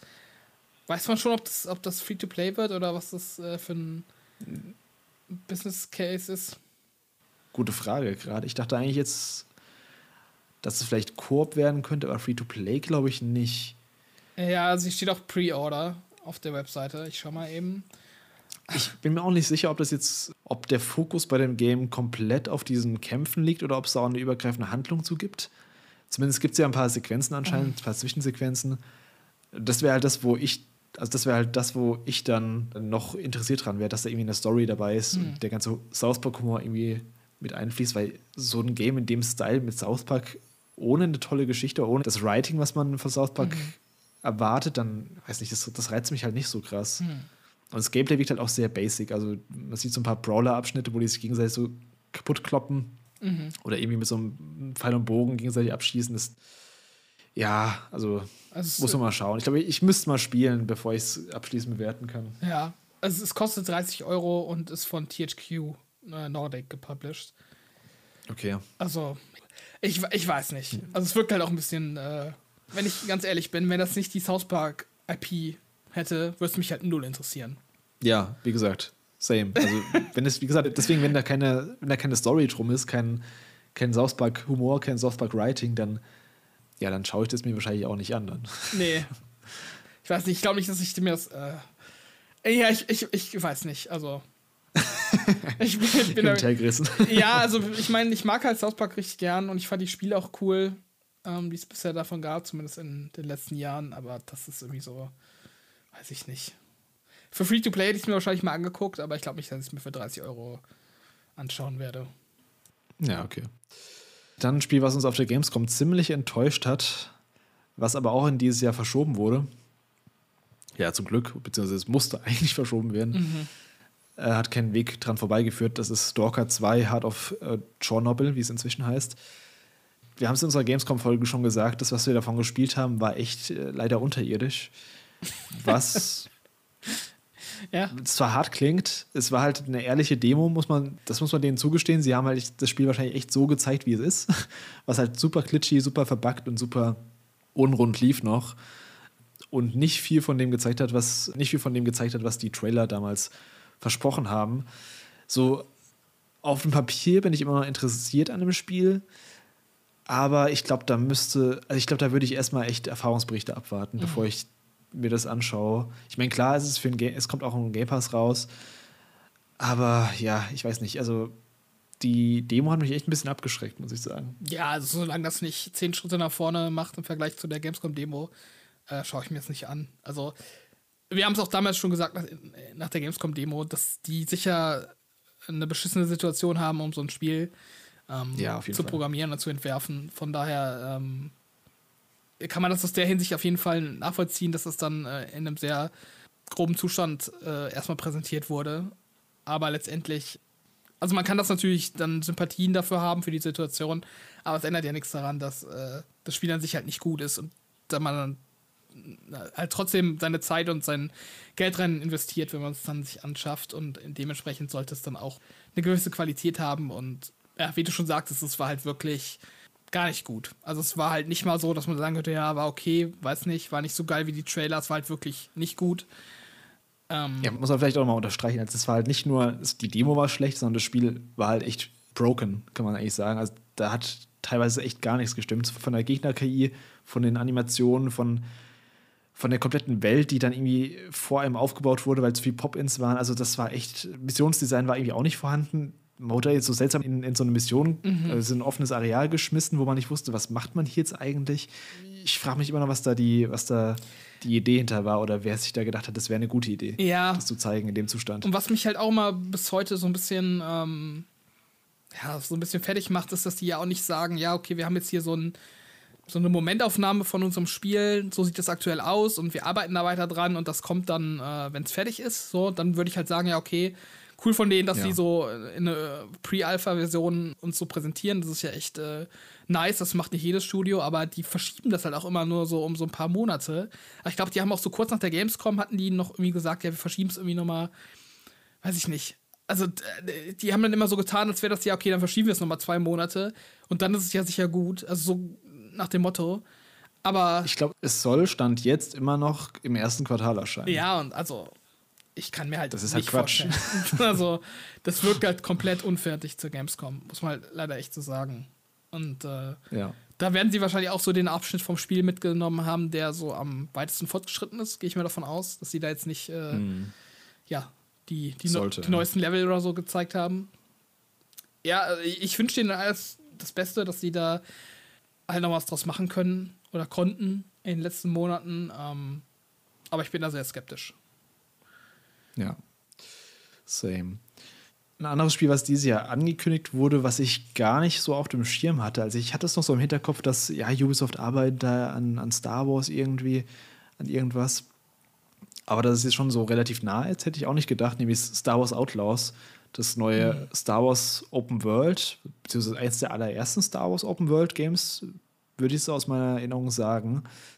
Auf jeden Fall, ich finde die Gameplay-Demo, die sie gezeigt haben, ich finde es erstmal, das war ein guter Reveal. Sie haben zuerst einen CGI-Trailer gezeigt.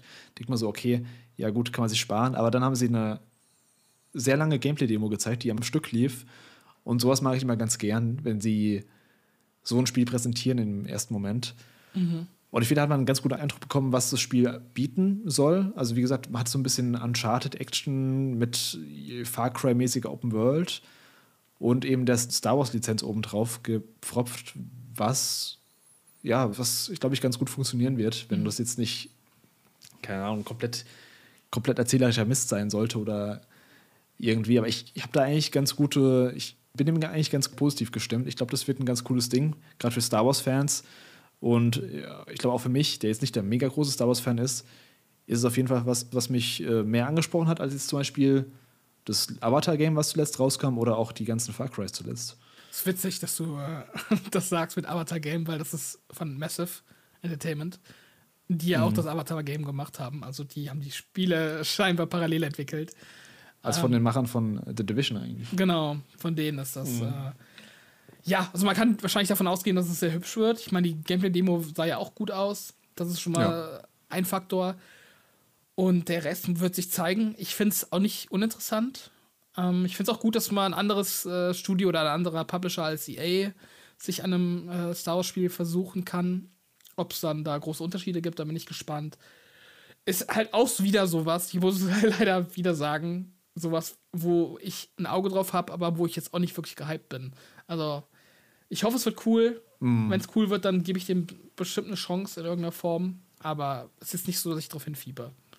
Ich weiß halt ganz cool, dass man eben diesen Roboter begleitet hat, der ähm, so, so als äh, Comedy-Sidekick und dieses, äh, ja, dieses Maskottchenvieh, keine Ahnung, ob das, ob es irgendeine Kreatur in Star Wars ist, die man kennt, Ich habe es noch nie gesehen. diesen sechs Ohren. Aber ich glaube, das, das könnte schon allein dadurch spannender werden als so ein, als so ein, ja, wie gesagt, als so ein Far Cry, wo du eben der Einzelgänger auf einer Insel bist, wo du irgendwie eine fanatische Familie ausrottest oder so, keine Ahnung.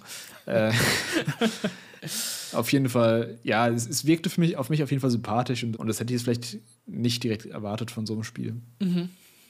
Dann äh, noch ein Spiel, was ewig in Entwicklung ist schon, was zeitweise dann den Entwickler gewechselt hat und wo man auch zeitweise nicht sicher war, ob es überhaupt rauskommen soll. Nämlich Vampire the Masquerade Bloodlines 2. Jetzt muss ich vorher mal fragen, Robert, hast du den ersten Vampire the Masquerade gespielt? Nope. Okay, ich nämlich auch nicht. Das gilt ja so auch als eines der, der großen Klassiker. Ich glaube, das kam für PC und kam es auch für die Konsolen damals raus. Ich bin mir gar nicht sicher. Als in meiner Wahrnehmung ist es so ein PC-Ding gewesen. Als äh, Rollenspiel, das Vampire the Masquerade. Und ich finde, das, was man damals zum Reveal von diesem Zweier gesehen, von zweiten Teil gesehen hat, fand ich richtig cool. Hat auch so, geht so ein bisschen in so eine Deus Ex-Richtung. Aber das, was man jetzt von dem Re-Reveal wieder gesehen hat, sah leider wie ein ganz anderes Spiel aus. Ja. Also ich, ich weiß gar nicht, ob du den Trailer schon gesehen hast. Nee, nee. Es ist immer noch im gleichen Setting, aber es wirkt halt viel weniger RPG-like. Es wirkt eher so ein bisschen wie so ein ja, Dead Island vielleicht. Also, keine Ahnung. Also mich hat das nicht so ganz abgeholt. Ich, ich gebe den immer noch so ein bisschen, also ich will es noch nicht ganz abschreibendes Spiel, aber ich glaube, das hat schon einiges zerstört dadurch, dass es eben den Entwickler da gewechselt hat. Mitten ja, in der Entwicklung. Strange. Also, dass sowas passiert. Also, es gibt jetzt auch nicht so oft, dass es so mitten im Entstehungsprozess dann auf einmal ein anderes Spiel wird. das ist ja echt nee, super also, seltsam. Ich habe ja gerade äh, Dead Island 2 genannt. Das war ja auch, bei dem war es ja genauso damals, dass sie es entwickelt hatten. Mhm. Und dann war es lange verschollen und dann kamst du durch, ähm, ja, durch einen neuen Entwickler dann wieder zurück. Und kam jetzt letztes, nee, kam dieses Jahr sogar raus. Das war dieses Jahr, Anfang des Jahres. Und ja, das, das war ja immerhin anscheinend ganz okay, aber ich glaube auch nicht, dass es komplett scheiße wird, so von dem, was ich gesehen habe, aber ich, ja, ich bin da jetzt äh, nicht besonders hyped drauf. Du, ich auch nicht. Also, wie gesagt, ich, ich kenne den ersten Teil nicht. Ähm, ich habe da gar keine Assoziationen zu. Also, Mm. wenn es ein cooles Spiel wird, dann schaue ich mir gerne nochmal genauer an, aber ist auch nichts, was bei mir auf dem Radar ist. Ja, auch mal gespannt, ob das überhaupt 2024 rauskommt. Also, das steht ja auch noch in den Sternen. Mhm.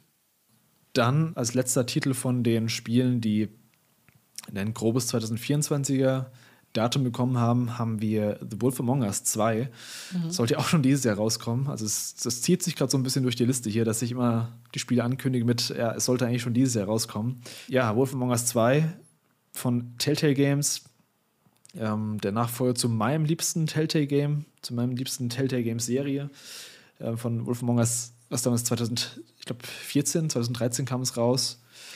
Und ja, da, da freue ich mich sehr drauf. Ich finde den ersten Teaser, den man dazu gesehen hat, der sah grafisch auch gut aus. Der sah, ich finde, man hat gemerkt, dass die Engine, dass es nicht mehr die gleiche Engine ist, aber zumindest, dass die Engine erweitert wurde, verbessert wurde. Die, die ganzen Farben poppen ein bisschen mehr. Storytechnisch und Gameplay-mäßig muss man halt schauen. Es wird wahrscheinlich wieder dieses typische, ja, Telltale-Gameplay. Und wenn die Story da abliefert, dann, dann, ja, dann wird es auf jeden Fall sehr geil. Ich bin auch noch ein äh, bisschen skeptisch, ob es äh, nächstes Jahr kommt, weil dieses Jahr, glaube ich, als sie es verschoben haben, haben sie irgendwie gemeint 2024 oder später, wenn ich mich nicht irre. Also irgendwie haben sie es so mal komplett nach hinten verschoben. Ah, das Spiel wirkt auch irgendwie so ein bisschen so, als wäre es in so einer Development Hell, dass man irgendwie da nicht vorwärts mitkommt und sich da irgendwie nichts tut. Das macht mir so ein bisschen Sorgen.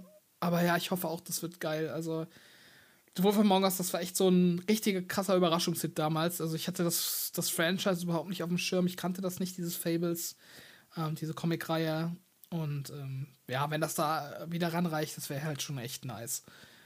Also, ich freue also wenn es kommt, ist es für mich auch automatisch eins der Most Wanted für 24, muss ich sagen. Auf jeden Fall auch für mich. Sie hatten ja dieses Jahr jetzt dieses ähm, The Expanse. Vielleicht haben sie das deswegen so ein bisschen verschoben, damit sie eben so ein bisschen aufteilen können. Äh, ich hatte irgendwas gelesen, dass, dass die irgendwie Streit mit dem, mit dem Entwickler, nicht dem Entwickler, mit dem, äh, wie heißt er denn? Mit dem Mit dem Autor. Originalautor von der Vorlage haben. Okay. Dass der irgendwie da ein bisschen unzufrieden mit war. Mit, ich weiß nicht, ob es mit dem zweiten Teil war oder mit, der, mit dem ersten Teil. Auf jeden Fall gab es da irgendwelche Streitereien auch noch. Deswegen mal schauen, ob das dann, ja, ob es dann wirklich rauskommt 2024. Ich würde mich freuen und ich würde mich auch freuen, wenn es in einem Stück rauskommt. Ich brauche da jetzt kein Episodengame mehr, ehrlich gesagt. Ja, aber Oder sie, oder sie machen es halt so wie Expanse, dass es innerhalb von einem Monat rauskommt, Ja. was ich dann okay finden würde. Irgendwie sowas gehe ich auch davon aus. Also ich glaube nicht, dass sie komplett von der Episodenstruktur abweichen. Aber ja. Ja, von der Struktur vielleicht nicht, aber das hat ja Life is Strange True Colors auch gemacht. Die hatten ja auch so Episoden, aber trotzdem als ein Game verkauft. Also vielleicht von dem Release-Zeitraum her immer wenigstens so ein bisschen ja, gestrafter. Das war der erste Teil unserer Jahresvorschau 2024. Im zweiten Teil reden wir dann noch über ein paar Games, die wir bisher vergessen haben und über die Games, die bisher noch gar keinen Termin haben. Darunter natürlich auch die potenziellen Launch-Titel für den Nintendo Switch-Nachfolger. Falls ihr möchtet, dass der Podcast auch in Zukunft weiter bestehen kann, abonniert uns gerne, lasst ein Like oder eine 5-Sterne-Bewertung da, je nachdem von welcher Plattform aus ihr zuhört oder zuschaut. Und schreibt uns gerne auch eure Meinung oder Fragen zu dem Thema in die Kommentare oder per Mail an kontakt at poweroncast.de. Nochmal danke und bis zum nächsten Mal. Ciao, ciao.